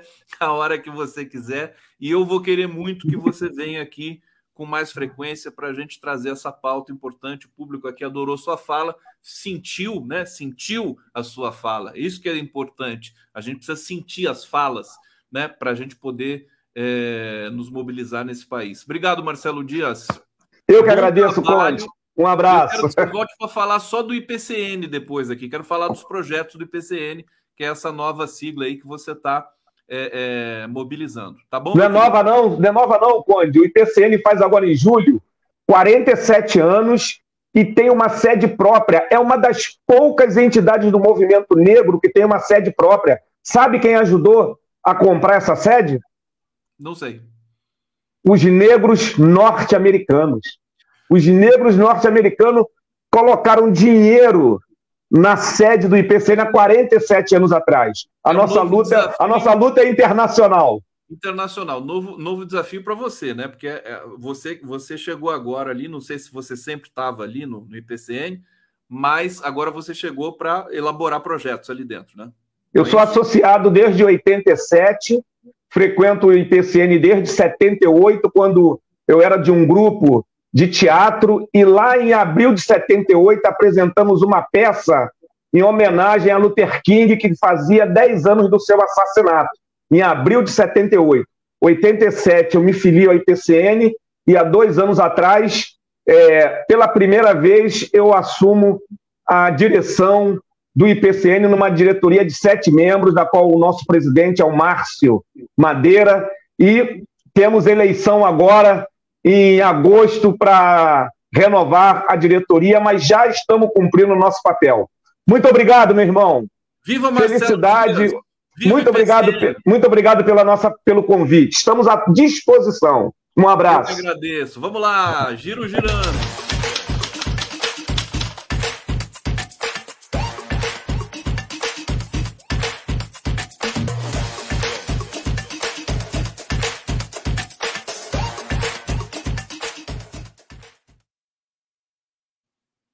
Helenira Vilela, olha aqui como ela tá linda com esse gorro, meu Deus do céu. Tá frio aí, Helenira? Tu tá onde? Ah, não tá, eu tô em Florianópolis agora. Eu mudei, né? Ainda não nem arrumei a estante. Mas eu mudei para esse apartamento. É, mudei de casa. Agora é? eu tô morando no centro da cidade. Mas é, acabei de chegar, né? Eu, tava, eu, eu acordei em São Paulo hoje, acabei de chegar em casa. É, foi, parabéns pela mudança, foi boa? Pelo jeito você tá toda feliz. A casa né? tá virada no, no capeta de, de, de, bagunça. E que cadeira bonita essa sua, que tem um encosto para a cabeça aí, todo tem, ergonômico. Tem, mas ele tá quebrado, eu tô tá, enfim, brigando com as minhas coisas. Helenira, maravilha. Helenira, é, vamos começar eu queria te ouvir um pouco sobre essa, essa sempre complicada relação uh, do, do, governo com o Congresso. O Lula veio tranquilizar naquele uh, evento da Fiesp, dizendo que não pode ter medo de política. São sinalizações assim de demarcação de território realmente muito violentas ali por parte do Arthur Lira e da sua e do domínio que ele tem do Congresso e agora restou essa reorganização, reestruturação do governo, que quinta-feira vai caducar se eles não votarem. Qual sua perspectiva e leitura desse é, embrólio, desse desafio que o governo vai ter de desenlaçar agora? É, nós estamos numa conjuntura bem difícil do ponto de vista da relação com o Congresso. Acho que precisa todo mundo se lembrar primeiro o seguinte: nós ganhamos a eleição para a presidência da República, numa presidência que foi esvaziada depois do golpe por uma decisão da burguesia brasileira. A gente já vinha desde 88 com uma Constituição que dava muito mais poderes é, para o Congresso do que países pre presidencialistas tradicionais, sem garantir maioria do governo. Porque existem países, para as pessoas terem noção, de que quando eles são presidencialistas, em que você garante que necessariamente o governo vai ter maioria no Congresso, por vários mecanismos no, nas leis eleitorais. E outros tantos em que você dá muito mais poder para quem vai executar o projeto, né, o projeto nacional que foi eleito, é, e menos para o parlamento. No Brasil, a gente tem uma Constituição que acabou sendo construída com bastante elementos do parlamentarismo, mas como havia uma polêmica muito grande no país, foi decidido que seria feito um plebiscito, e nesse plebiscito foi decidido que o país seria presidencialista. E aí existe uma série de incongruências, porque você faz essa divisão de, de, de poder de uma maneira muito difícil para quem é o executivo, isso historicamente. Agora, desde o golpe de 2016, uma série de mudanças foram feitas na estrutura da lei, é, coisas como lei de responsabilidade fiscal, a forma como o Congresso tem, por exemplo, orçamento impositivo, que é, eu brinco que no Brasil o judiciário legisla, o legislativo executa, o executivo é, é, legisla e, e, e, e define o cumprimento das leis, ou seja, as coisas não estão cada um no seu quadrado como deveriam. E o Arthur Lira é, foi ultra empoderado pelo governo do Bolsonaro, porque o governo do Bolsonaro é um governo é, que a burguesia decidiu que ia ter limitações a partir do superpoder do Congresso. E eles estão exercendo esse superpoder. Nunca aconteceu antes em nenhum outro é, caso de presidente da República, desde a redemocratização do governo, do Congresso, é, querer alterar a estrutura de governo que é apresentada é, pelo governo. Nem no caso do machotério do, do, do, Michel Temer, nem no caso dos outros governos do Lula e da Dilma, nem no caso do governo Fernando Henrique, nem mesmo do Collor e do próprio Bolsonaro. Só que o, o Congresso está tão empoderado e a burguesia decidiu tanto que vai impor limites ao governo brasileiro que é, eles estão fazendo até isso, mexendo na estrutura, o que era absolutamente inesperado de, do ponto de vista de se você olhar para a história. E no meu, no meu entendimento, absolutamente esperado na, na medida em que Arthur Lira está chantageando o país para ser um primeiro-ministro, ou seja, ser um chefe de governo é, e deixar o Lula numa posição de chefe de Estado. Agora, é, penso que desde o acabouço fiscal, isso já ficou claro, né? E agora, na medida provisória, pior ainda. Não acho que o grande problema tenha sido o líder do governo liberar a bancada para votação. É esquisito fazer isso, porque, teoricamente, o governo quer aprovar o projeto de organização administrativa que o governo propôs, mas o grande problema é a gente perceber que a gente não está tendo força política e o governo não está articulando essa força política para fazer pressão de fora para dentro do Congresso. Como o Lira também acaba fazendo tudo ser votado muito rápido, vota esses PLs de votação em urgência, então esse negócio de votar o marco temporal, isso tudo meio que joga o governo nas cordas. E para o governo sair das cordas, ele não pode achar que ele vai contar com a ajuda de quem está dando os socos, né? Então você está ali numa luta de boxe, você está nas cordas, apanhando, tentando se agarrar para ficar em pé e não cair. Não vai ser o adversário que está te dando soco que vai te ajudar. Então precisa construir um outro tipo de força que ajude a o governo é, derrotar esse adversário. Aí, é, mas o primeiro passo disso é entender Arthur Lira é um, adv um adversário do governo brasileiro. Arthur Lira é um adversário do povo brasileiro. Então, se a gente não tiver esse entendimento, não vamos conseguir se resolver por ali. Acho que vetar pode ser uma semi-solução, né? Vetar algumas mudanças e tal, mas não pode, tem que tomar cuidado, porque existem limites de como um presidente pode vetar alguma coisa, ele não pode vetar meia palavra, um único artigo, né? Você tem um, limites legais para esse veto. Agora, se o governo não articular um apoio social para o projeto que foi eleito, a gente vai viver sempre nessa situação de tendo que estar tá entregando muito mais do que a sociedade pode suportar, né? Bom, lembrando que Arthur Lira, inimigo ou ou é, aliado de risco para o governo, é, o Lula aparentemente não, não pode romper né, com uma figura como Arthur Lira nesse momento. Aí uma análise mais, mais é, profunda que a gente pode fazer. Helenira, deixa eu só pedir um favor para você. Você está tão legal com esse gorro, com essa, que eu quero tirar uma foto. E eu, eu, eu ia, eu ia é, tirar um frame aqui, mas você estava falando, aí ia aparecer você fazendo bico, aquela coisa toda. Então, ah, é. eu, eu, parei, vou parar, e agora tem 3, 2, 1, tiro a foto. Então vamos lá, você já está demais assim. Vamos nessa. Pronto. Aí o próximo, próximo card que eu fizer vai ser essa Helenira. De gorro. Se pegou direitinho, pegou. Deixa eu salvar aqui para não perder. Copiar. Eu quero usar um gorro desse também, Helenira. Conta a história desse é. e de onde veio. Ixi, menino, agora você me pegou. É que eu comprei isso? Nem sei. Acho que foi em Curitiba. Nem cada pergunta que esse Conde faz. É, não. Isso faz tá tempo salvo. demais que eu tenho. É. Eu, eu usei ele bastante quando eu, eu viajei um tempo pela Ásia, né? E eu viajei no inverno asiático, e sim, existe inverno, inclusive na Índia, por exemplo. E aí eu usei bastante ele na viagem. Tem inclusive neve né, na Índia, né? Tem, Aliás. claro, né? Claro. Afinal de contas, gente, o Everest fica o entre Everest a Índia e o Nepal, ali. né? É por ali, no, né? Então. Helenira, é, deixa eu trazer outra, outra leitura. Vou ficar pequenininho aqui mesmo, porque fica mais divertido. Outra leitura dessa questão da, da, da, da conjuntura do Congresso, que é assim: o, o Congresso mudou, o perfil do parlamentar aparentemente mudou, e eles não querem mais cargos, né? Eles nem ligam, pa, pa, aparece que eles não ligam para cargos. Eles querem é o orçamento. Você acha que dá para o. E o Lula herdou esse, esse Congresso, esse parlamento, é, mal acostumado com Bolsonaro, que não se importava em governar. Agora, esse governo tem uma pauta, tem um projeto. Né? Como é que o Lula é muito inteligente? Você sabe que ele se adapta. Você, pre... Você tem perspectiva, temos perspectiva de adaptação a essa nova engrenagem aí que funciona no Congresso? Olha, Conde, a primeira coisa que eu acho que a gente precisa entender é que métodos antigos não vão funcionar na situação nova.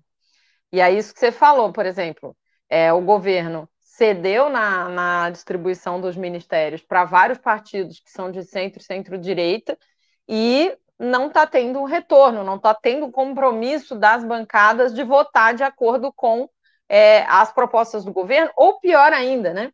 Porque eu acho que você tem razão que a gente não está num momento em condições de romper com o Arthur Lira, em romper com esses ministros. Ao mesmo tempo, a gente também não pode só ceder. Primeiro, porque se você, à medida que você começa a ceder espaço, você começa a jogar no campo do adversário o tempo inteiro. E a gente não pode fazer isso. A gente vai ter que é, ser, a, lidar com esse, esse, esse lugar que a gente cede mas também cobrando uma fatura, porque a gente tem um programa para implementar. E aí a gente tem que tomar um cuidado, e, esse eu acho que é a grande costura que o Lula precisa fazer, que é você não pode perder a base que a gente tem de verdade, a base que a gente tem de verdade são as mulheres negras periféricas que votaram no Lula, são os partidos e organizações de esquerda, são os movimentos sociais. Se a gente perde, por exemplo, a gente comete erros ou sofre uma perda ou negocia alguma coisa em relação ao marco fiscal ou negocia alguma coisa em relação ao Ministério do, dos Povos Indígenas e ao Ministério é, do Meio Ambiente. Você começa a perder uma base social que você não vai ter como recuperar depois, ou vai ter muito mais dificuldade. E aí você tá, tudo bem, você está perdendo essa base social em alguma medida porque está precisando é, aprovar alguma coisa muito central. O problema é que se você fizer isso sistematicamente, com todas as bases sociais, então arrumamos um problema com o povo da educação, só na, nas últimas duas semanas, com o povo da educação, porque manteve o Fundeb no, no marco fiscal. Arrumamos problema com o povo da saúde, porque manteve os ministros constitucionais no marco fiscal. Arrumamos problema com os servidores públicos, que manteve o gatilho de proibição de contratação. Arrumamos, ainda que tudo isso tenha senões, com problema com os indígenas, porque é, votamos contra, mas o governo liberou o voto na urgência da votação do marco temporal. Problema com os indígenas, enfim, você está perdendo base social que eu não sei como é que recupera depois, entendeu? E ao mesmo tempo você está perdendo essa base social e essa direita está entregando o quê para o governo? Né? Não romper, mas se a gente jogar o tempo inteiro no campo do adversário, a gente vai, daqui a pouco, a gente vai ter entregue tudo e eles vão derrubar o governo igual. Então, o que, que a gente tem que entender? Que a gente está, sim, jogando num campo muito minado, num problema, né, num, com uma série de dificuldades do processo. Agora, a gente tem que entender que se a gente cede tudo, as pessoas não vão ter por que governar, é, defender o governo. Eu sempre disse isso, né? A gente defende o governo Lula, claro, eu sou lulista, votei, fez, fiz campanha, quero que o governo dê certo. Agora, as pessoas vão defender o governo que objetivamente corresponda às necessidades da classe trabalhadora, do movimento feminista, do movimento dos indígenas. Se não corresponder, não vai dar certo. O Lula amenizou isso, né? É, com o movimento, por exemplo, que a que o Ministério da Saúde fez na OMS, agora com a promoção da saúde indígena com protocolo internacional, amenizou fazendo as, as iniciativas que tomou aí nessa solenidade com o Ministério do Meio Ambiente, o Ministério dos Povos Indígenas, é, com o compromisso de vetar determinadas mudanças que estão sendo propostas no governo, impostas, eu diria, no, no, no Congresso. Então, isso tudo vai mantendo essa base social. Agora, isso tem um limite né? E, e, a gente precisa lembrar que não adianta, você pode entregar tudo. A Dilma, para tentar não ser derrubada, ela chegou a negociar com os governadores, chegou a entregar o Ministério da Economia para o Joaquim Levy e foi derrubada igual. Então a gente tem que aprender com as lições da história recente para se fortalecer onde a gente realmente tem força. Então o governo precisa sair das cordas e pautar o debate. E como que faz isso? Ué, por exemplo, chama uma missão como se fosse é, eu não sei se você conhece, mas como se fosse a, a é, eu ia dizer, não sei se você conhece a parte do Chaves, né? Que eles organizavam aquelas missões é, onde você mobilizava todo o país para responder uma determinada necessidade da sociedade. Aqui você pode pegar, por exemplo, o exemplo da ação da cidadania contra a fome pela vida do Betinho, você pegar um, o, governo pautar o enfrentamento à fome, o cadastro único de todas as pessoas em situação de rua, o atendimento à assistência social básica para as pessoas que estão é, em extrema pobreza, e fazer, por exemplo, um mês de mobilização social. Nós vamos discutir isso. Vou conversar com o padre Lancelotti, vou conversar com o Papa, literalmente, nesse caso, vou visitar as comunidades, vou andar na Cracolândia, vou colocar todos os capos do país inteiro para fazer uma campanha o governo pautar a, a agenda social.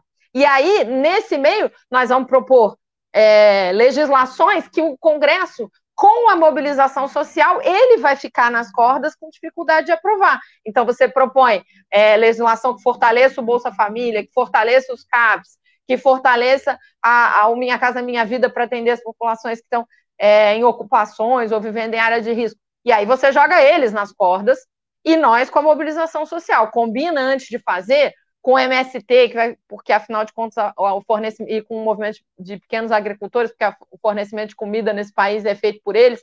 Enfim, você faz o contrário, né? Pauta, pauta no seu método com a comunicação funcionando, Lula conversando, fazendo live, chamando os assistentes sociais, chamando o pessoal que atua com a população de rua, as ONGs, as igrejas, né? Mistura isso com a campanha da fraternidade, enfim a gente tem que pautar. A gente tem que parar de ser pautado. Porque se a gente vai jogar sempre no campo do adversário, amiguinho, a gente pode até conseguir um contra-ataque de vez em quando, mas a chance maior é perder. É um pouco essa característica conciliatória do Lula, que é uma característica dele, de não querer contrariar certos interesses, mas eu estou lembrando aqui de tudo que você está falando, é um pouco que o Gustavo Petro está fazendo na Colômbia, né? Não sei se você está acompanhando lá, mas ele está fazendo isso, né? Está tá pressionando o Congresso com opinião pública, com o povo na rua, né? Movimentos sociais. É, não é, é tão diga. simples, né? Assim, a gente não consegue exatamente copiar o que está acontecendo lá, até porque o processo histórico é muito diferente, as condições objetivas são muito diferentes. Eu acho que tem, e, e também porque assim, a gente também precisa se lembrar que você está caminhando numa navalha, né? Você não é uma coisa é, o próprio, outro dia eu vi o próprio Valério Arcari, que é um cara do PSOL, da resistência do PSOL, que é uma corrente é, mais, mais, enfim, é, sectária na minha leitura, mas mais à esquerda na leitura de alguns, diz assim, não, mas ele, até ele disse assim, mas não é simplesmente o governo dizer movimentos venham pressionar o Congresso, né? Isso não é tão simples. Agora, quando você faz um movimento do governo definir, ó, nós vamos dedicar, por exemplo, é, o Wellington Dias é um ministro que está desaparecido do governo e ele tem a principal função é, em relação ao combate à fome, que é a principal pauta do Lula, todo mundo sabe disso. Então, a gente precisa é, colocar isso em movimento para que essa pauta, ah, enfrentamento à fome é a principal pauta do Lula, então bora fazer um mês de mobilização, e aí você articular com ações de comunicação, com ações legislativas, com atuação. Porque, por exemplo, uma das coisas que as pessoas não estão entendendo, a gente está fragilizando a nossa base, inclusive com os nossos parlamentares, não são só os outros. Porque quando o governo impõe, por exemplo, a bancada do PT, ó, proibido fazer emenda no arcabouço fiscal e obriga todo mundo a votar naquilo, a galera até cede, mas não vota feliz, né? Não é à toa que teve uma carta de declaração de voto de uma parte dos deputados do PT. Então, você não pode ir fragilizando a nossa base tanto, né? É, eu acho que o movimento do Petros é um bom exemplo, mas eu acho que o movimento do Chaves é um melhor exemplo é, nesse casamento com essa ideia da campanha da cidadania, porque é uma coisa de você propor iniciativas de governo, ao mesmo tempo que você define uma pauta de mobilização para o país, que é uma questão do país inteiro. Quem é que não está andando agoniado nas ruas de tanta gente pedindo nos sinais, de tanta gente é, dormindo na rua? Está todo mundo agoniado. Por que, você não marca, igual a gente fazia com o dia D da vacina, um dia D de mobilização em que todas as ONGs, as igrejas, os partidos vão para a rua ajudar no cadastro. Aliás, Helenira, está é, é, tá faltando é, também, conversei com o Nicoleles na, na semana passada, é, a, a, a, bivalente, a vacina bivalente, é um fracasso a aplicação. Quer dizer, só 20% da população se vacinou. Por que, que isso está acontecendo? Porque o governo não está fazendo a campanha, tem que fazer a campanha de vacinação. É, e eu acho que para repor o que a gente perdeu nesses anos de pesadelo político, é, tem que ser uma campanha muito mais sofisticada, muito mais pensada, com profissionais de ponta, né? É, publicitários, maqueteiros, etc., para poder o Brasil poder voltar a ter essa consciência também da questão é, da vacina, que o Brasil sempre foi é, uma referência mundial.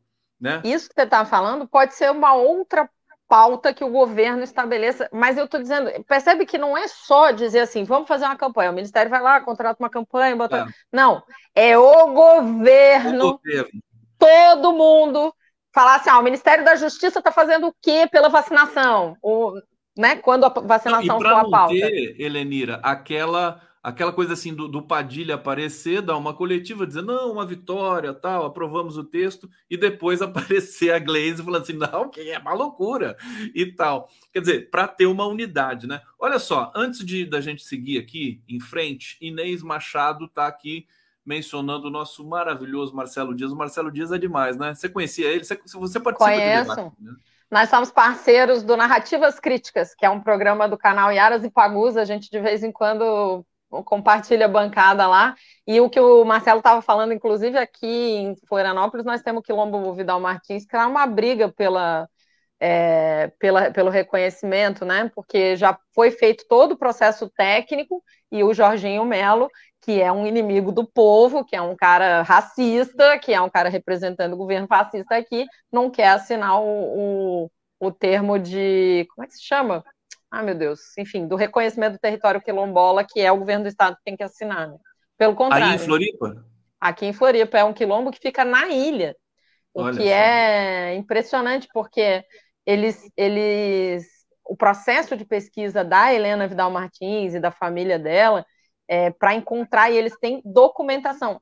Reparem que é muito difícil ter documentação de pessoas escravizadas, porque a maior parte dos documentos foram destruídos, porque o Rui Barbosa mandou destruir, e porque, enfim, não, não tinha muita legalidade né, no processo, tinha muita coisa que era feita na ilegalidade. E eles conseguiram, elas, né, a maioria mulheres, as lideranças do Quilombo Vidal Martins, é, levantar a documentação, elas mesmas estudar e aprenderem a ler aquela caligrafia rococó, que é super difícil de. A gente, eu pelo menos não consigo ler, né, de documento antigo, de, de um, mais de um século. Elas descobriram as ancestrais todas o Vidal Martins, mas a Joana, que era a mãe do Vidal Martins, como é que ela foi separada dele na história? É uma história linda. Um dia quiser, olha, vamos, recomendo vamos, entrevistar a Helena. Vamos pressionar também é, para essa titulação, né? A, a, é isso, é titulação, o nome de Sheila Santos está dizendo, titulação. Marcelo, a Inês Machado de Marcelo, maravilhoso posicionamento, salve tu, salve nossa população negra brasileira.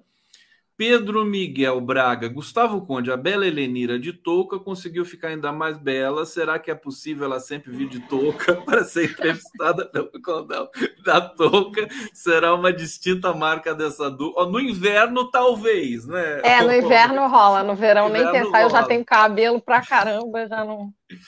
É, a M70, ela tá linda mesmo. Aparecido, é, Aparecido José Ferreira, Helenira é maravilhosa. É, Soraya de Cássia, o Lula precisa ver esse debate. Fernando Castro, precisamos de um parlamento paralelo organizado dos movimentos sociais e negociar com o governo para apoio de mobilizações de pressão sobre o Congresso. O Congresso gostei dessa ideia de parlamento paralelo. Isso já viu? foi feito, é. a gente já é. teve é. iniciativas de, de organizar tanto o governo paralelo quanto o parlamento paralelo, né, para construir elaborações e, e, submeter aí obrigar o, o parlamento acho, mesmo eu acho que a gente tem que fazer. Deixa eu colocar as fotos aqui que o Marcelo Dias me passou, lá do, do momento que ele teve com a Aniele, com a dona Marinette. Tá aqui, olha que lindo isso aqui. Esse é o Marcelo Dias aqui com Marinette. Essa aqui eu não estou identificando, não é a Aniele, essa aqui. É, mas eu não sei quem é. e essa foto que já está aqui editada da nossa Helenira. Olha só, Helenira. Olha só. Tá vendo que beleza? Eu vou fazer isso em todas as lives. Agora eu vou tirar foto do entrevistado e fazer um quadro assim para mostrar né, na entrevista. Fica simpático, né? Não fica bacana? Ficou, ficou ótimo. É. Aliás, eu vi vinheta nova, né? Eu não tinha visto a vinheta nova ainda também. Que eu, eu tenho Helenira. entrado sempre sem vinheta, né? É, você, você me sugeriu aqui, deixa eu pegar, deixa eu recuperar aqui, dois temas, né? Essa história cristão de esquerda, é, um futuro exército pentecostal sendo guiado, criado pela intolerância religiosa, uma matéria do The Intercept Brasil. Explica pra gente o que é isso por favor. Então, é uma coisa assustadora, né? A matéria é do Gilberto Nascimento e da Tatiana Dias. Eles fizeram um levantamento que a Universal é, criou um programa que ela chama de Universal nas Forças Policiais. E nas Forças Policiais inclui as polícias, inclusive algumas atividades com o Exército, onde eles animadamente, assim, por, por liberalidade, eles cedem o espaço dos templos, né, esses templos é, de construção do projeto de poder do Edir Macedo no Brasil para achacar o Brasil, porque Edir Macedo é parte do problema todo que vivemos em relação aos indígenas, ao desmatamento, ao agronegócio, ao Bolsonaro, ao crescimento do fascismo, e eles criaram esse programa e aí, é, essa reportagem do Intercept é muito importante porque eles fizeram um levantamento de que já teve atividades desse tipo em 24 estados. Eles conseguiram encontrar mais de 70 encontros em que o templo recebe os policiais, eles vão fardados em horário de trabalho com as viaturas para fazer atividades teoricamente formações da polícia, mas inicialmente tem um momento que eles chamam de assistência religiosa ao policial. Bom, isso é ilegal, isso é criminoso, isso é inconstitucional, isso é crime de responsabilidade de quem está gerindo essas forças policiais, por quê? desrespeita a laicidade do Estado, usa a estrutura de Estado para fazer proselitismo religioso e promoção de uma determinada é, religiosidade, oprime as demais religiosidades. Eles afirmam que não é obrigatório, mas é óbvio que é obrigatório, porque é em horário de trabalho, e eles não têm como escolher não ir, e eles são todos obrigados a assistir o proselitismo religioso e o fanatismo da Universal para o treinamento dos policiais, e isso tem é, problemas políticos, isso tem problemas de, de vários tipos.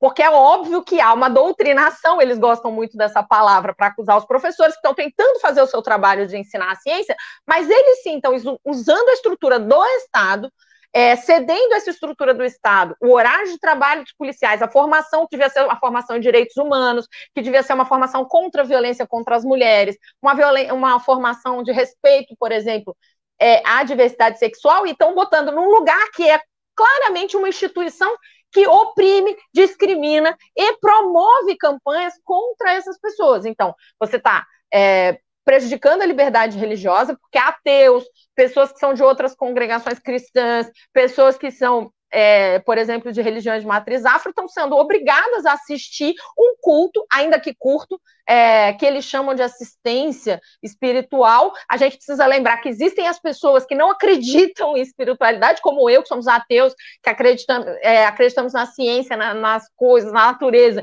e não acreditamos em nenhum tipo de mitologia, nem mágica, nem explicação mágica essas pessoas estão sofrendo, isso é absolutamente criminoso. E é a serviço do projeto de poder do Edir Macedo que promove o fascismo no Brasil. Agora, se você promove o fascismo na estrutura de Estado que tem o monopólio da força no Estado, isso é gravíssimo. A denúncia é importantíssima. Os nossos parlamentares todos têm que agir imediatamente contra isso. Em 24 estados, 70 encontros, eles estão usando a estrutura de Estado para doutrinar no fascismo da Universal as forças policiais brasileiras para promover ideologias de discriminação. E a gente não pode permitir isso. Não existe direitos humanos que vão sobreviver a uma força policial com monopólio de força, podendo é, ser doutrinada numa compreensão social que é de base fascista, que é racista, que é LGBTfóbica, que é misógina, que é, é promove o preconceito religioso, que promove a violência contra determinadas religiosidades e que é, é, pretende construir um projeto de poder que o Edir Macedo escreveu e publicou. Então é criminoso que está acontecendo, é muito preocupante, a reportagem é fundamental e é um momento em que a gente tem que pautar o país e banir esse tipo de prática em nome da laicidade do Estado.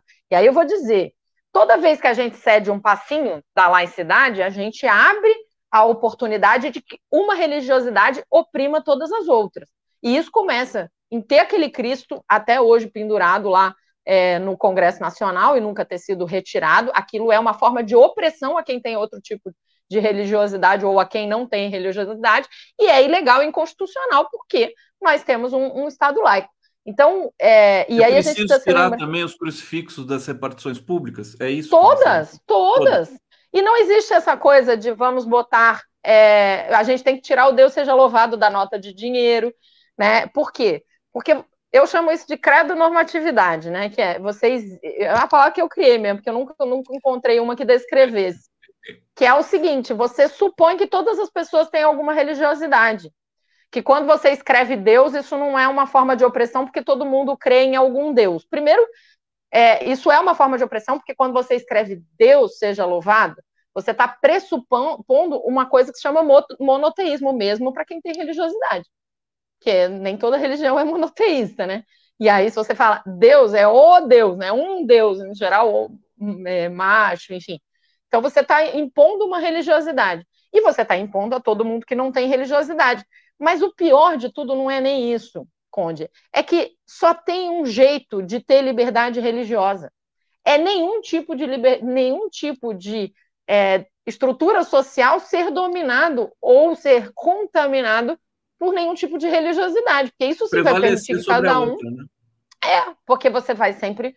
Aí, aí sim você dá a liberdade de escolha para as pessoas. E, mas, mas só que nós estamos falando de um, de um de mil passos à frente disso quando a gente está falando desse tal programa de universal nas forças policiais. Porque aí você está falando de um direcionamento em horário de trabalho, fardado, com as viaturas ou seja, utilizando a estrutura de Estado para promover determinado tipo de doutrinação religiosa. E ainda por cima, uma religiosidade que é fanática, fascista, que promove o preconceito, que oprime um monte de populações no país e que promove, inclusive, a violência contra a é, religiosidade de matriz afro, por exemplo. Então, é gravíssimo gravíssimo. Vamos repercutir aqui essa matéria excelente do Intercept. Obrigado por apontar para a gente. Helenira, acabou nosso tempo. Acabou, voou, passou rápido. A pessoa fala pelos cotovelos. A pessoa fala, né? Mas é assim que é bom. Querida, obrigado.